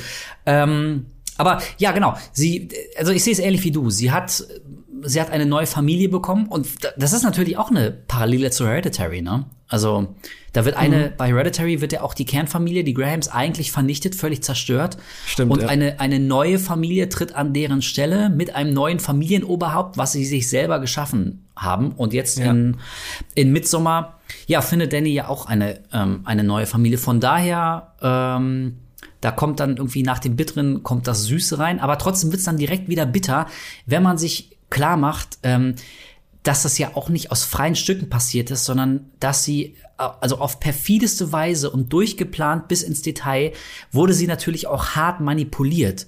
Also sie, so, auch hier wieder die Parallele zu Heredita- Hereditary. Ähm, sie war quasi Teil einer, oder sie ist in eine riesige Maschine geraten, deren Räder sich schon lange, lange vorher angefangen haben zu drehen und sie hat das aber einfach nur nicht erkennen können und nicht realisieren können. Und letztendlich ist es dann natürlich auch wenig überraschend, dass das Ergebnis genau so ist, nämlich dass, ja, dass sie eben dahingehend manipuliert wurde, dass sie sich da jetzt als neue Maikönigin von diesen durchgeknallten Psychopathen sieht und und ähm, eigentlich so ihren ihren verbrennenden Freund gerade gerade belächelt. Also Ja. mir fallen so spontan nicht so viele andere Horrorfilme ein, die die so ein krasses Ende haben, ähm, was sich aber pervers fröhlich anfühlt. Also so so das perverseste Happy End, glaube ich, an das ich gerade so denken kann. Ja, auf jeden Fall. Mit Abstand. Äh, kleine, es ist so eine Kleinigkeit, die mich mega abfuckt, by the way. Was ich zum Beispiel bei deutschem Marketing von so Horrorfilmen oder allgemeinen Filmen eigentlich immer richtig nervig finde, ist, wenn Filme irgendeinen unnötigen deutschen Untertitel bekommen. Das hat jetzt Midsommar zum Glück nicht. Auf dem Poster steht zwar, dass Midsommar das Böse wird ans Licht kommen, aber so heißt der Film nicht im Deutschen. Aber eine Kleinigkeit. Äh, im Original ist das Poster halt auch von ihr, wie sie diese Blumenkrone trägt und, und weint. Und im Deutschen ist es exakt das gleiche Poster, bloß dass sie ihr so zwei lange Blutstreifen auf dem, auf dem Kopf Ja. runterlaufen lassen haben. So von wegen so, wir müssen unbedingt die dummen Deutschen zeigen, dass das auch ein Horrorfilm ist. so, so eine kleine Marketinggeschichte, die ich richtig dämlich finde, jetzt wo ich gerade wieder die Bilder hier sehe. Ey, es ist, es ist super ätzend. Ey, ich muss sagen, ich finde auch mit dem Blut, es funktioniert, aber ohne Blut ist es natürlich viel edler und viel schöner. Und das Ja. Bild ist dadurch viel klarer und auch ähm, stärker. Ja, okay, Hereditary, das Vermächtnis. So, ja, Mhm. boah, danke, ey. das Wort alleine, das hat nicht ausgereicht. Nein, das Vermächtnis. Ja, ey, also, und, und das ist, das ist das Ende ähm, von einer, wie äh, Ari Aster es selber ähm, bezeichnet, einer, einer Breakup-Story. Es ist gleichzeitig, es ist, Ja. es ist ein Horrorfilm, ein manchmal extrem schwarzhumoriger Horrorfilm. Es ist, es ist ein Märchen und es ist eben ein, ähm, ja, ein Film übers, übers Schluss machen und das Verarbeiten, wenn eine, eine Beziehung zerbricht. Ähm, und also ich finde spätestens, ich finde unterm Strich Hereditary besser als Midsommar, weil er noch, also Hereditary finde ich ist noch, ist noch tighter und irgendwie, und ich finde die Atmosphäre da so genial und so meisterhaft und, und ah, ich, ja, wir haben ja schon gesagt, wie geil wir diesen Ja. Film finden. Ähm, ich finde aber also, was, was das Skript angeht, was die Idee angeht, den Zuschauer mit so einem seltsamen Gefühl rauszulassen, was ganz, ganz Schlimmes jetzt gerade gesehen zu haben, bei dem man sich aber trotzdem irgendwie positiv fühlt und fast ein bisschen beschwingt und sich für Danny so ein bisschen freut, was völlig pervers ist. Ähm, das ist, glaube ich, nicht so einfach. Und ähm, also deswegen äh, kann ich nicht wirklich sagen, dass ich Midsommar viel schlechter finde. Ich mag den, glaube ich, nur aus anderen Gründen, aber ich mag ihn auch sehr. Ja, ich kann die, ich kann die beiden Filme tatsächlich sehr schwer, ähm, was so Wertungen angeht, miteinander vergleichen, muss ich sagen. Ich glaube, ich finde die gleich gut. Ähm, ich kann die schwer vergleichen, muss ich sagen. Die sind wirklich, wirklich ihr eigenes Ding, obwohl sie viele Parallelen zusammen haben. Wie gesagt, Hereditary ist für mich ein straight-up Horrorfilm. Äh, Midsommar auch, aber auf eine eher, wie Esther das selbst gesagt hat, disturbing Richtung, Ja. statt dass es gruselig ist, sondern es ist einfach nur, es, es geht einem irgendwie psychisch auf eine andere Weise nah. Und ich finde Midsommar, was das Foreshadowing anguckt, auch genauso wie bei Hereditary beim zweiten und dritten Mal gucken, wo du immer noch Sachen siehst. Ey, beim dritten Mal gucken, erst aufgefallen, eine Kleinigkeit, ich weiß nicht, ob du das weißt, aber ähm, man sieht ja ganz kurz einen Shot am Anfang im Intro von den Eltern, wie sie im, im Bett liegen und schlafen. Und rechts neben dem Bett steht ein Bild von äh, Danny, also Ja. so ein kleines Porträtbild, und das hat eine kleine Blumenkrone auf. Ja, ja, ja, ich weiß, habe ich extra drauf geachtet. what? Ich weiß, ja, ja. Mhm. Das ist Also- geil, sowas. Das ist schon cute. Also da gibt's schon viele Sachen, wo du dann im, im zweiten Mal gucken dann so denkst, ah, okay. Ja, also sowas, sowas macht Esther auf jeden Fall gerne und er der Also macht's ich- auch ich- sehr, sehr gut. Ich liebe die beiden Filme. Ich habe mir von Midsommar damals diese äh, Limited Edition ohne mit der Wimper zu zucken direkt geholt. Also wirklich, ich, ich bin so lächerlich gespannt. Und da können wir gleich auch die, den Bogen schlagen zu unserem nächsten Projekt, zu ähm, Disappointment Boulevard, wo man Ja. wirklich fast nichts drüber weiß. Man weiß nicht, wann er kommt, man weiß nicht genau den Plot, man weiß nur, dass Joaquin Phoenix in der Hauptrolle ist, Genau, was schon mit- eine mit Ansage ist. Ja, genau, man sieht, man hat so ein paar Shots, aber das war's dann auch schon. Ja. Und von Phoenix weiß man ja auch, der ist sehr wählerisch, was die Skripts angeht, also er nimmt wirklich nicht jeden Job an. Ähm, und das einfach klingt für mich ist schon nach so einer absurd vielversprechenden Kombination, Esther und, und Phoenix. Ähm, ey, ich gehe da mit, muss ich leider sagen, mittlerweile richtig großen glaub, Erwartungen, glaube ich, ran. Also ab jetzt hat er wirklich auch eine Erwartungshaltung bei mir generiert. Jetzt bin ich da wirklich so. Und das kann gefährlich werden, weil gerade jetzt äh, Hereditary und Midsommar kam in so einem kurzen Zeitabstand zusammen raus. Äh, vom Disappointment Boulevard hat man jetzt seit vier Jahren nichts mehr gehört. Oder ist man krass, weiß ne? nicht, wann, wann der kommt. Ist einfach irgendwo im Limbo verschwunden. Ähm, ich könnte mir auch vorstellen, dass das Esther jetzt ganz schön unter Druck steht. So nach Ja, dem ganzen ey. Also ich möchte nicht in seiner, seiner Haut stecken, sage ich mal. Ey, genau. Äh, und, des, und deswegen habe ich auch am Anfang gesagt, immer wenn man sich Interviews mit äh, ähm, von ihm anguckt, mit Leuten, ähm, der wirkt überall. Also ich, ich bin absolut sicher, ich lehne mich jetzt mal so weit aus dem Fenster und erstelle aus der Ferne ein, ein tiefen psychologisches Profil, aber das ist keine Masche. Das macht er nicht, um irgendwie jetzt sympathisch zu wirken, sondern Nein, nein, auf der, Fall. ähm, also er sagt auch von sich selber, so er ist ein sehr anxious guy, also hat, hat eine Menge Ängste, sehr viel Unsicherheit und ähm, also er hat das mal so gesagt und danach auch gelacht, aber ich glaube, also eigentlich ist es gar nicht so lustig. Er meinte, das ist so ein Grundrauschen, dieses, diese negativen Gedanken hat er immer. Also Mhm. weil er mal gefragt wurde, so woher nimmt er seine Inspiration und, und was inspiriert ihn zu neuen Geschichten? Und er hat gesagt, naja, das ist halt irgendwie, das ist so sein Naturell. Also er ist halt irgendwie echt so voller, voller Ängste, voller Selbstzweifel und sowas. Kann und ich, ich gut nachvollziehen. So. Also äh, ich, ich, ich zeichne ja auch mega viel und, und mal irgendwie Kram, wo manche Leute da auch immer so fragen, so, what is wrong with you? Aber es ist halt, also ich, keine Ahnung, ich glaube, Kunst kann man halt einfach, gerade so psychische äh, Geschichten und, und Ängste und sowas kannst du halt einfach sehr gut in, in Kunstform packen, ob es Musik ist, ob es äh, Kunst Richtung Gemälde ist, ob es Film ist.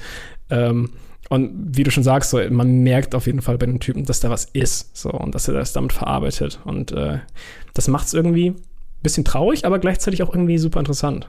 Also für uns, für uns Horrorfans auf jeden Fall interessant. Ja, und ich glaube, also wenn du, wenn du so hochemotionale Stoffe verfilmst und ähm, bislang hat er, ähm, also seine beiden verfilmten Skripte ähm, hat er auch selber geschrieben. Ähm, und wie wir schon gesagt haben, er bringt ja auch irgendwie viel von seinen eigenen Emotionen, von seinen eigenen ähm, Erfahrungen rein und was bei ihm gerade im Leben so los ist. Und natürlich, also dadurch öffnest du dich ja auch, also sperrangelweit und, und die, also wie, Gefühl kann dir ja dann irgendwie jeder in die Seele gucken und irgendwie jeder, jeder ist ja aber heutzutage ein Kritiker und wir sind's ja auch. Wir kritisieren ja auch irgendwie immer alles.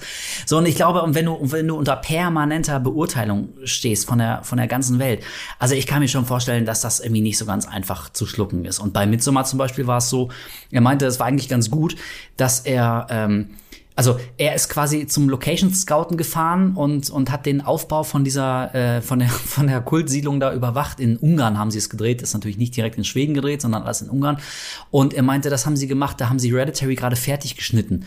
Also er kam gar nicht dazu, das irgendwie so richtig zu verarbeiten, weil er sich sofort ins nächste Projekt geworfen hat. Ja. Aber jetzt, wie du schon gesagt hast, jetzt liegen auch ein paar Jahre zwischen Midsommar und seinem seinem nächsten Film und ähm, also selbst wenn du jetzt nicht permanent im Internet unterwegs bist, aber du kriegst ja irgendwie schon mit, wie, wie die Filmwelt auf dich reagiert. Und also, dass der Druck jetzt immens groß ist und alle so ein richtiges, so eine richtige Bombe erwarten, so ein richtiges Hammerding, das wird's nicht einfacher machen. Und weil du gerade von hohen Erwartungen sprichst, so ja, ich habe leider auch sehr hohe.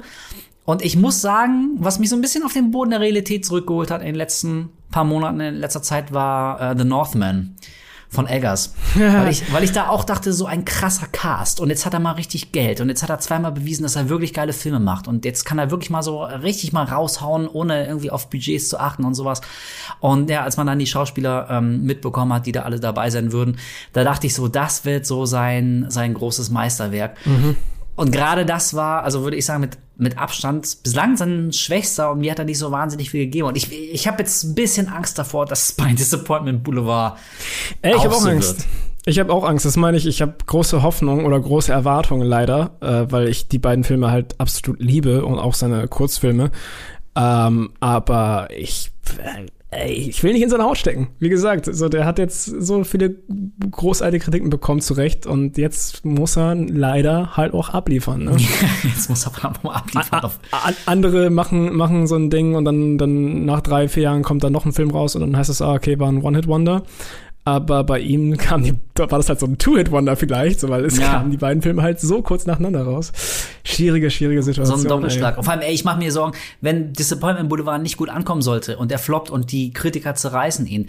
Ähm, mein Gott, der Junge, der springt doch vom Balkon. Der ist doch emotional. Ist der überhaupt gar nicht vorbereitet, das irgendwie wegzustecken? Deswegen äh, kann ich echt nur hoffen, dass das Ding Erfolg wird und dass äh, erst das Karriere, also jetzt gerade erst angefangen hat. Ähm, aber die Zeichen sehen ja echt tatsächlich ganz gut aus. Und also spätestens mit Disappointment Boulevard, wenn der irgendwann vielleicht mal ins Kino kommen sollte, dann äh, wird noch mal zu reden sein. Und er möchte auch noch das eine, ein Kurzfilm von ihm, nämlich Bew oder Bew is Scared, möchte er auch noch umsetzen als, als Full-Length-Film. Und zwar möchte er eine vierstündige Horrorkomödie daraus machen. Nice. Bin ich hat dabei. Bin ich dabei. Klingt Guck, sehr guck ambitioniert.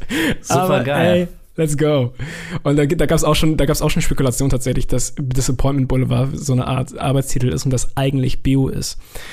Ähm, aber weiß ich nicht. Irgendwo habe ich mal gelesen gehabt, dass es ein Set-Foto gab, wo Phoenix wohl so eine Art Schlafanzug anhatte und irgendwo drauf stand Bio. Ich habe dieses Bild aber nie gefunden. Deswegen weiß ich nicht, ob das, ob das Bullshit war. Ähm, Also ich- würde ich aber ich- sehr interessant finden. Ja, ich glaube, ich habe nur das Bild von Phoenix gesehen, wie er da wirklich mit Plauze äh, Genau, ja, das da auch ja. steht. So, das ist das ist alles, was ich zu diesem Film weiß. Die einzige Assoziation, die ich habe. Und wo du es jetzt gerade schon mal gesagt hast, ähm, das würde jetzt vielleicht ein bisschen äh, zu weit gehen, jetzt auch noch über all seine Kurzfilme zu sprechen. Aber einen sollten wir zumindest protokollarisch noch mal ganz kurz erwähnen. Ist, glaube ich, auch auf YouTube. Weiß ich nicht, oder? Aber ähm, hier The Strange Thing About the Johnsons. Also, wenn ihr Mhm. War, glaube ich, sogar sein erster Film.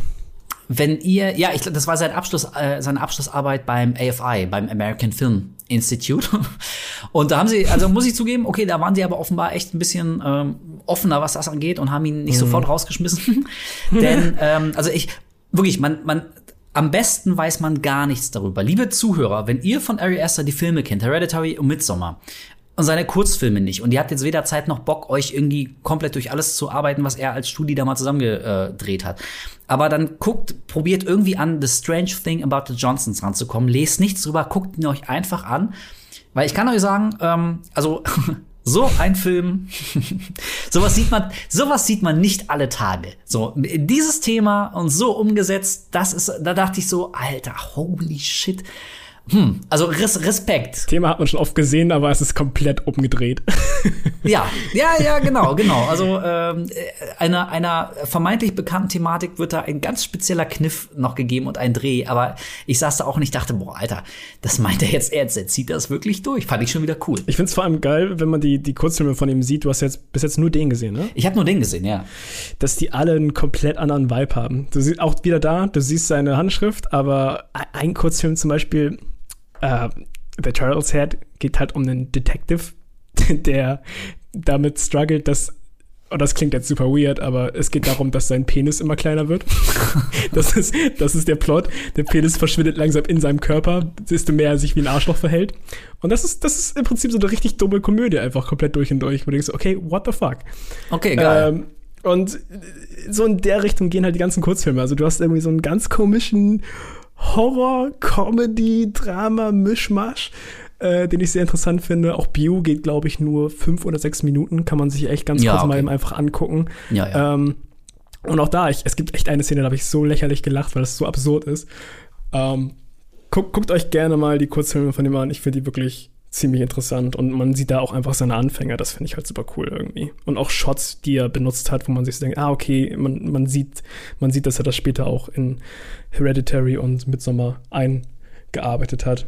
Ja, genau. Und man sieht auch so ein ganz kleines bisschen der, ähm, den, den Humor, der da immer wieder aufblitzt und den er, den er durchaus hat. Also haben wir ja schon Den sehr gesagt. in der- speziellen Humor. Genau, in Hereditary fast völlig äh, fehlte komplett, in Midsommar schon ein bisschen deutlicher und gerade in den Kurzfilmen, ähm, da bricht es schon durch. Pass auf, und dann würde ich gerne schließen, bevor wir zum Ende kommen, endlich mal.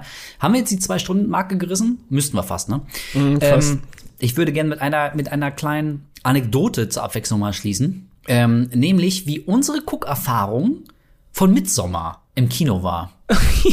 Erinnerst du dich? Stimmt, ja, genau. Die, das erste Mal Midsommer haben wir im, äh, im, im, im, im Sneak Preview gesehen. Und ich Ja, und glaube also, nämlich, dass äh, du so einen kleinen Tipp bekommen hattest, ne? Genau, das wollte ich gerade sagen. Ich habe äh, unter der Hand von meinen Kontakten habe ich erfahren, dass ähm, das Midsommar da laufen würde, weil äh, mein entsprechender Kontakt, der wusste, dass ich ein großer Horrorfan bin und mega gespannt auf Midsommar bin und da habe ich irgendwann mal so eine Nachricht bekommen, ey, ähm, vielleicht solltest du heute Abend in die Sneak gehen, zwinker, zwinker. Dachte ich also, alles klar, ich weiß Bescheid, ich muss nicht mehr wissen. Hab dir Bescheid gegeben. Ja, und dann war äh, tatsächlich keine Diskussion mehr. Wir sind ins Kino gerannt und es lief auch tatsächlich Midsommar. Und was ist dann passiert? Kolja. Oh boy. Ja, wir, wir saßen äh, unglücklicherweise vor einer Haufen von Teenies. Keine Ahnung. Oder zumindest welche, die äh, kopfmäßig in dem, in dem Alter hängen geblieben sind. Ich glaube, hängen geblieben beschreibt es ganz gut. Also ich würde sagen, so O- Oberstufenschüler. So Ja, ungefähr. ja, genau, so in die Richtung. Und äh, das Problem bei einer Sneak ist ja, dass man nicht weiß, also das Problem in Anführungszeichen für, für manche Leute vielleicht ist, dass man nicht weiß, worauf man sich einlässt und vielleicht ist es einfach ein Film, auf den man keinen Bock hat. Bei uns war es normalerweise immer so, ich bin mega lange zu Sneak gegangen, bei uns damals im Kino war es immer so, dass die Leute dann einfach nach ein paar Minuten gegangen sind. Weil, ey, wenn es nicht deins ist, Die vier Euro oder was das kostet, ne? genau, geh, fuck off. Ja, genau. Geh doch, dann geh halt. geh halt. So, und bei denen war es aber so, ähm, vielleicht haben sie auch ein bisschen was getrunken, ich weiß es nicht mehr genau, aber die haben die ganze haben auf jeden Zeit. Die haben die ganze Zeit ah, über die dümmste Scheiße gelacht. Ah. Mega laut, die haben lauthals geredet über ihr Privatleben, die haben Alles kommentiert. Ey, es ist wirklich, das ist so der schlimmste fucking Kinogänger, den du dir überhaupt vorstellen kannst. In einem Oh. Film, der von Atmosphäre pur lieb, äh, lebt. Ähm, und äh, es gab wirklich Momente, wo wir uns umgedreht haben und haben die, ich, mit Todesblicken angestarrt. Und du hast auch irgendwann mal gesagt, so von wegen so, äh, halt die Schnauze oder so. Ey, nicht, wirklich. Ich, ey, ich bin, ich bin, ähm, also wenn's, wenn's hart auf hart kommt, bin ich kein grundlegend aggressiver Typ. So, weißt du, ich bin, ich ziehe jetzt nicht rum und hau Leuten die ganze Zeit irgendwie auf die Fresse, die mich nur blöd angucken, weil ich einen schlechten Tag hab. So, und ich bin, ich prügel mich normalerweise auch nicht. Schon aus äh, körperlichen Gründen des Selbstschutzes.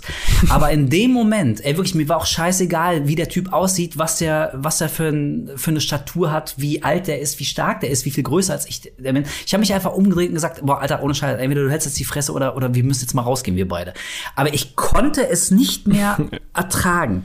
Es war, ey, wirklich, es war, es war reine Pein. So, ich mag das.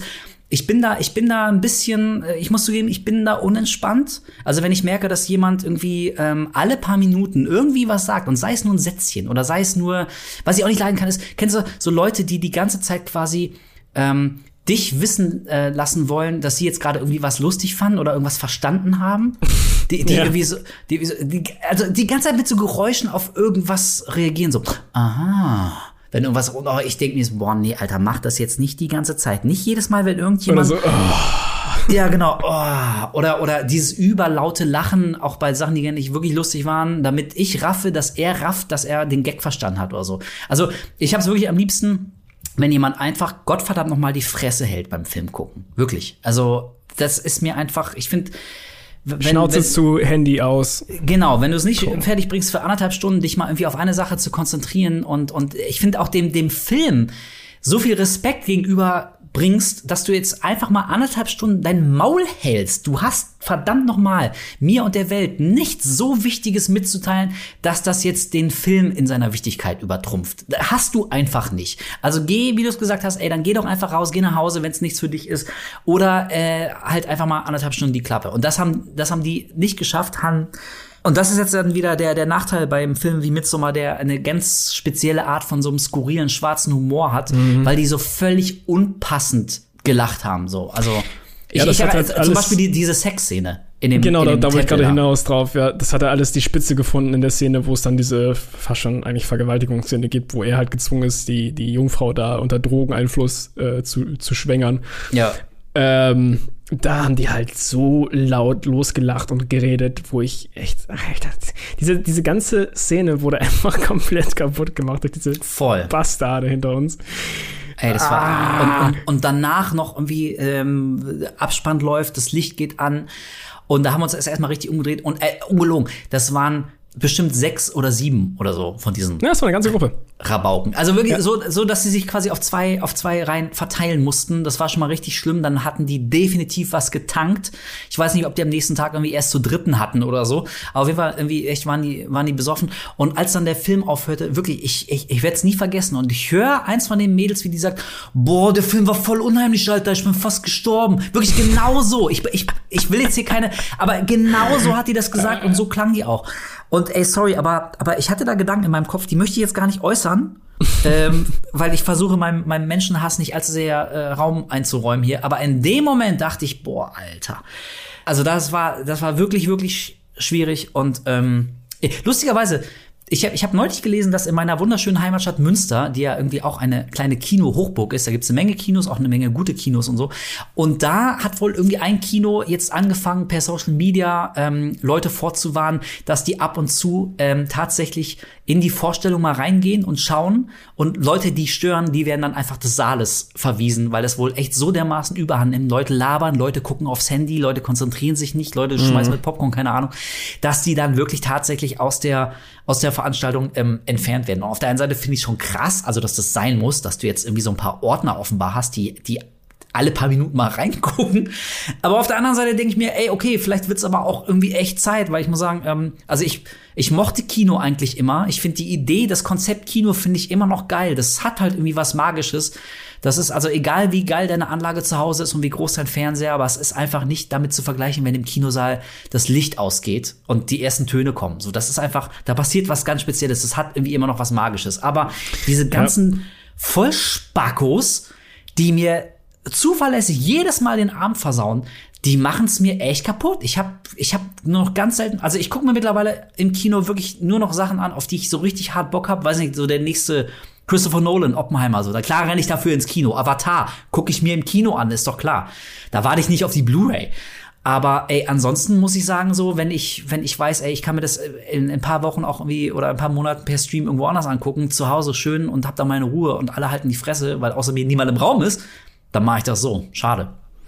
Ich glaube einfach, dass die Aufmerksamkeitsspanne von den Menschen mittlerweile so gering ist durch den ganzen Streaming-Kram und ganze Zeit aufs Handy starren nebenbei, dass, dass die Leute wirklich Probleme haben bei so einem Film wie Midsommar, der zweieinhalb Stunden geht, im Normalfassung schon, äh, einfach die Schnauze zu halten und sich zu konzentrieren. Also, ist schon crazy. Und an dieser Stelle nochmal Danke an James Wan und diese ganze Conjuring Insidious Scheiße, weil da, wenn da nicht alle vier Minuten irgendwas Schlimmes, Lautes auf der Leinwand passiert, dann denken ja diese Teenies, das ist kein Horrorfilm, dann langweilen die sich, dann fangen die an zu labern. Deswegen musst du, so wie, wie bei TikTok, alle 30 Sekunden brauchst du einen neuen Impuls. Und so sind die Horrorfilme heutzutage. Und da mache ich James Wan persönlich für verantwortlich.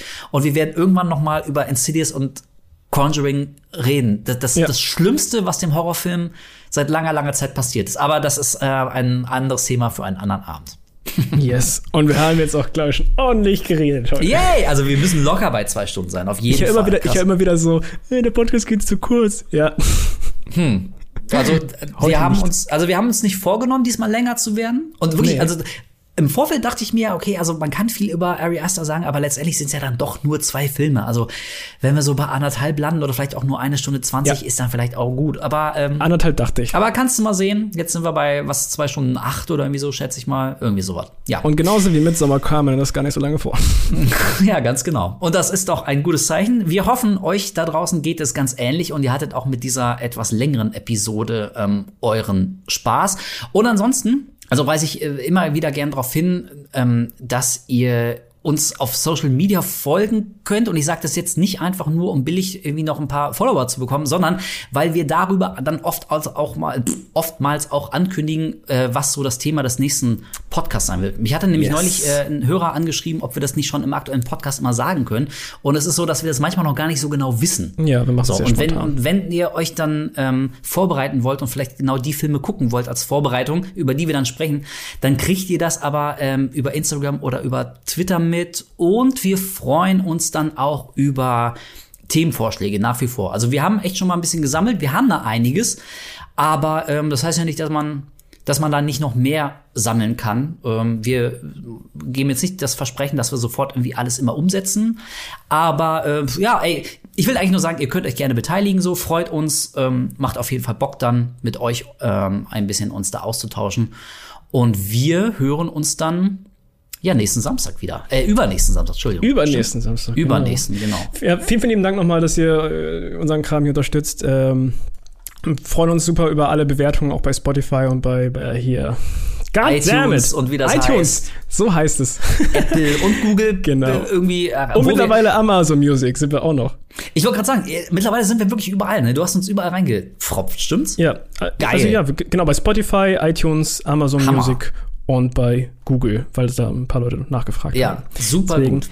Yes. Vielen, vielen lieben Dank, dass ihr es unterstützt und äh, ja. Es gibt kein Entrinnen. So, das soll jetzt aber wirklich endgültig genug sein. Äh, wir haben uns die Lippen fusselig gelabert. Vielen Dank fürs Zuhören und wie gerade schon erwähnt, übernächsten Samstag im gewohnten äh, Turnus alle zwei Wochen am Samstag kommt dann die nächste Folge. Und wenn ihr wissen wollt, worum es geht, wir wissen es nämlich selber jetzt gerade auch noch nicht, aber dann äh, checkt einfach die gängigen Kanäle ab, da kriegt ihr es auf jeden Fall mit. Und wie immer entlassen wir euch nicht ohne ein paar weise Worte von unserem Lieblingshorrorregisseur und Regiewunderkind Ari Aster. Bis dahin. Und ich ende mit einem Man beklaut die Künstler, die man am meisten schätzt, und wenn man das halbwegs geschickt tut, beginnt sich so etwas wie ein eigener Stil auszubilden. Wenn ich als Genrefilmer eine Philosophie habe, dann ist es diese. Ich kann nicht erwarten, dass sich irgendjemand dafür interessiert, was in meinem Film passiert, wenn ich nicht überzeugende Figuren erfinde.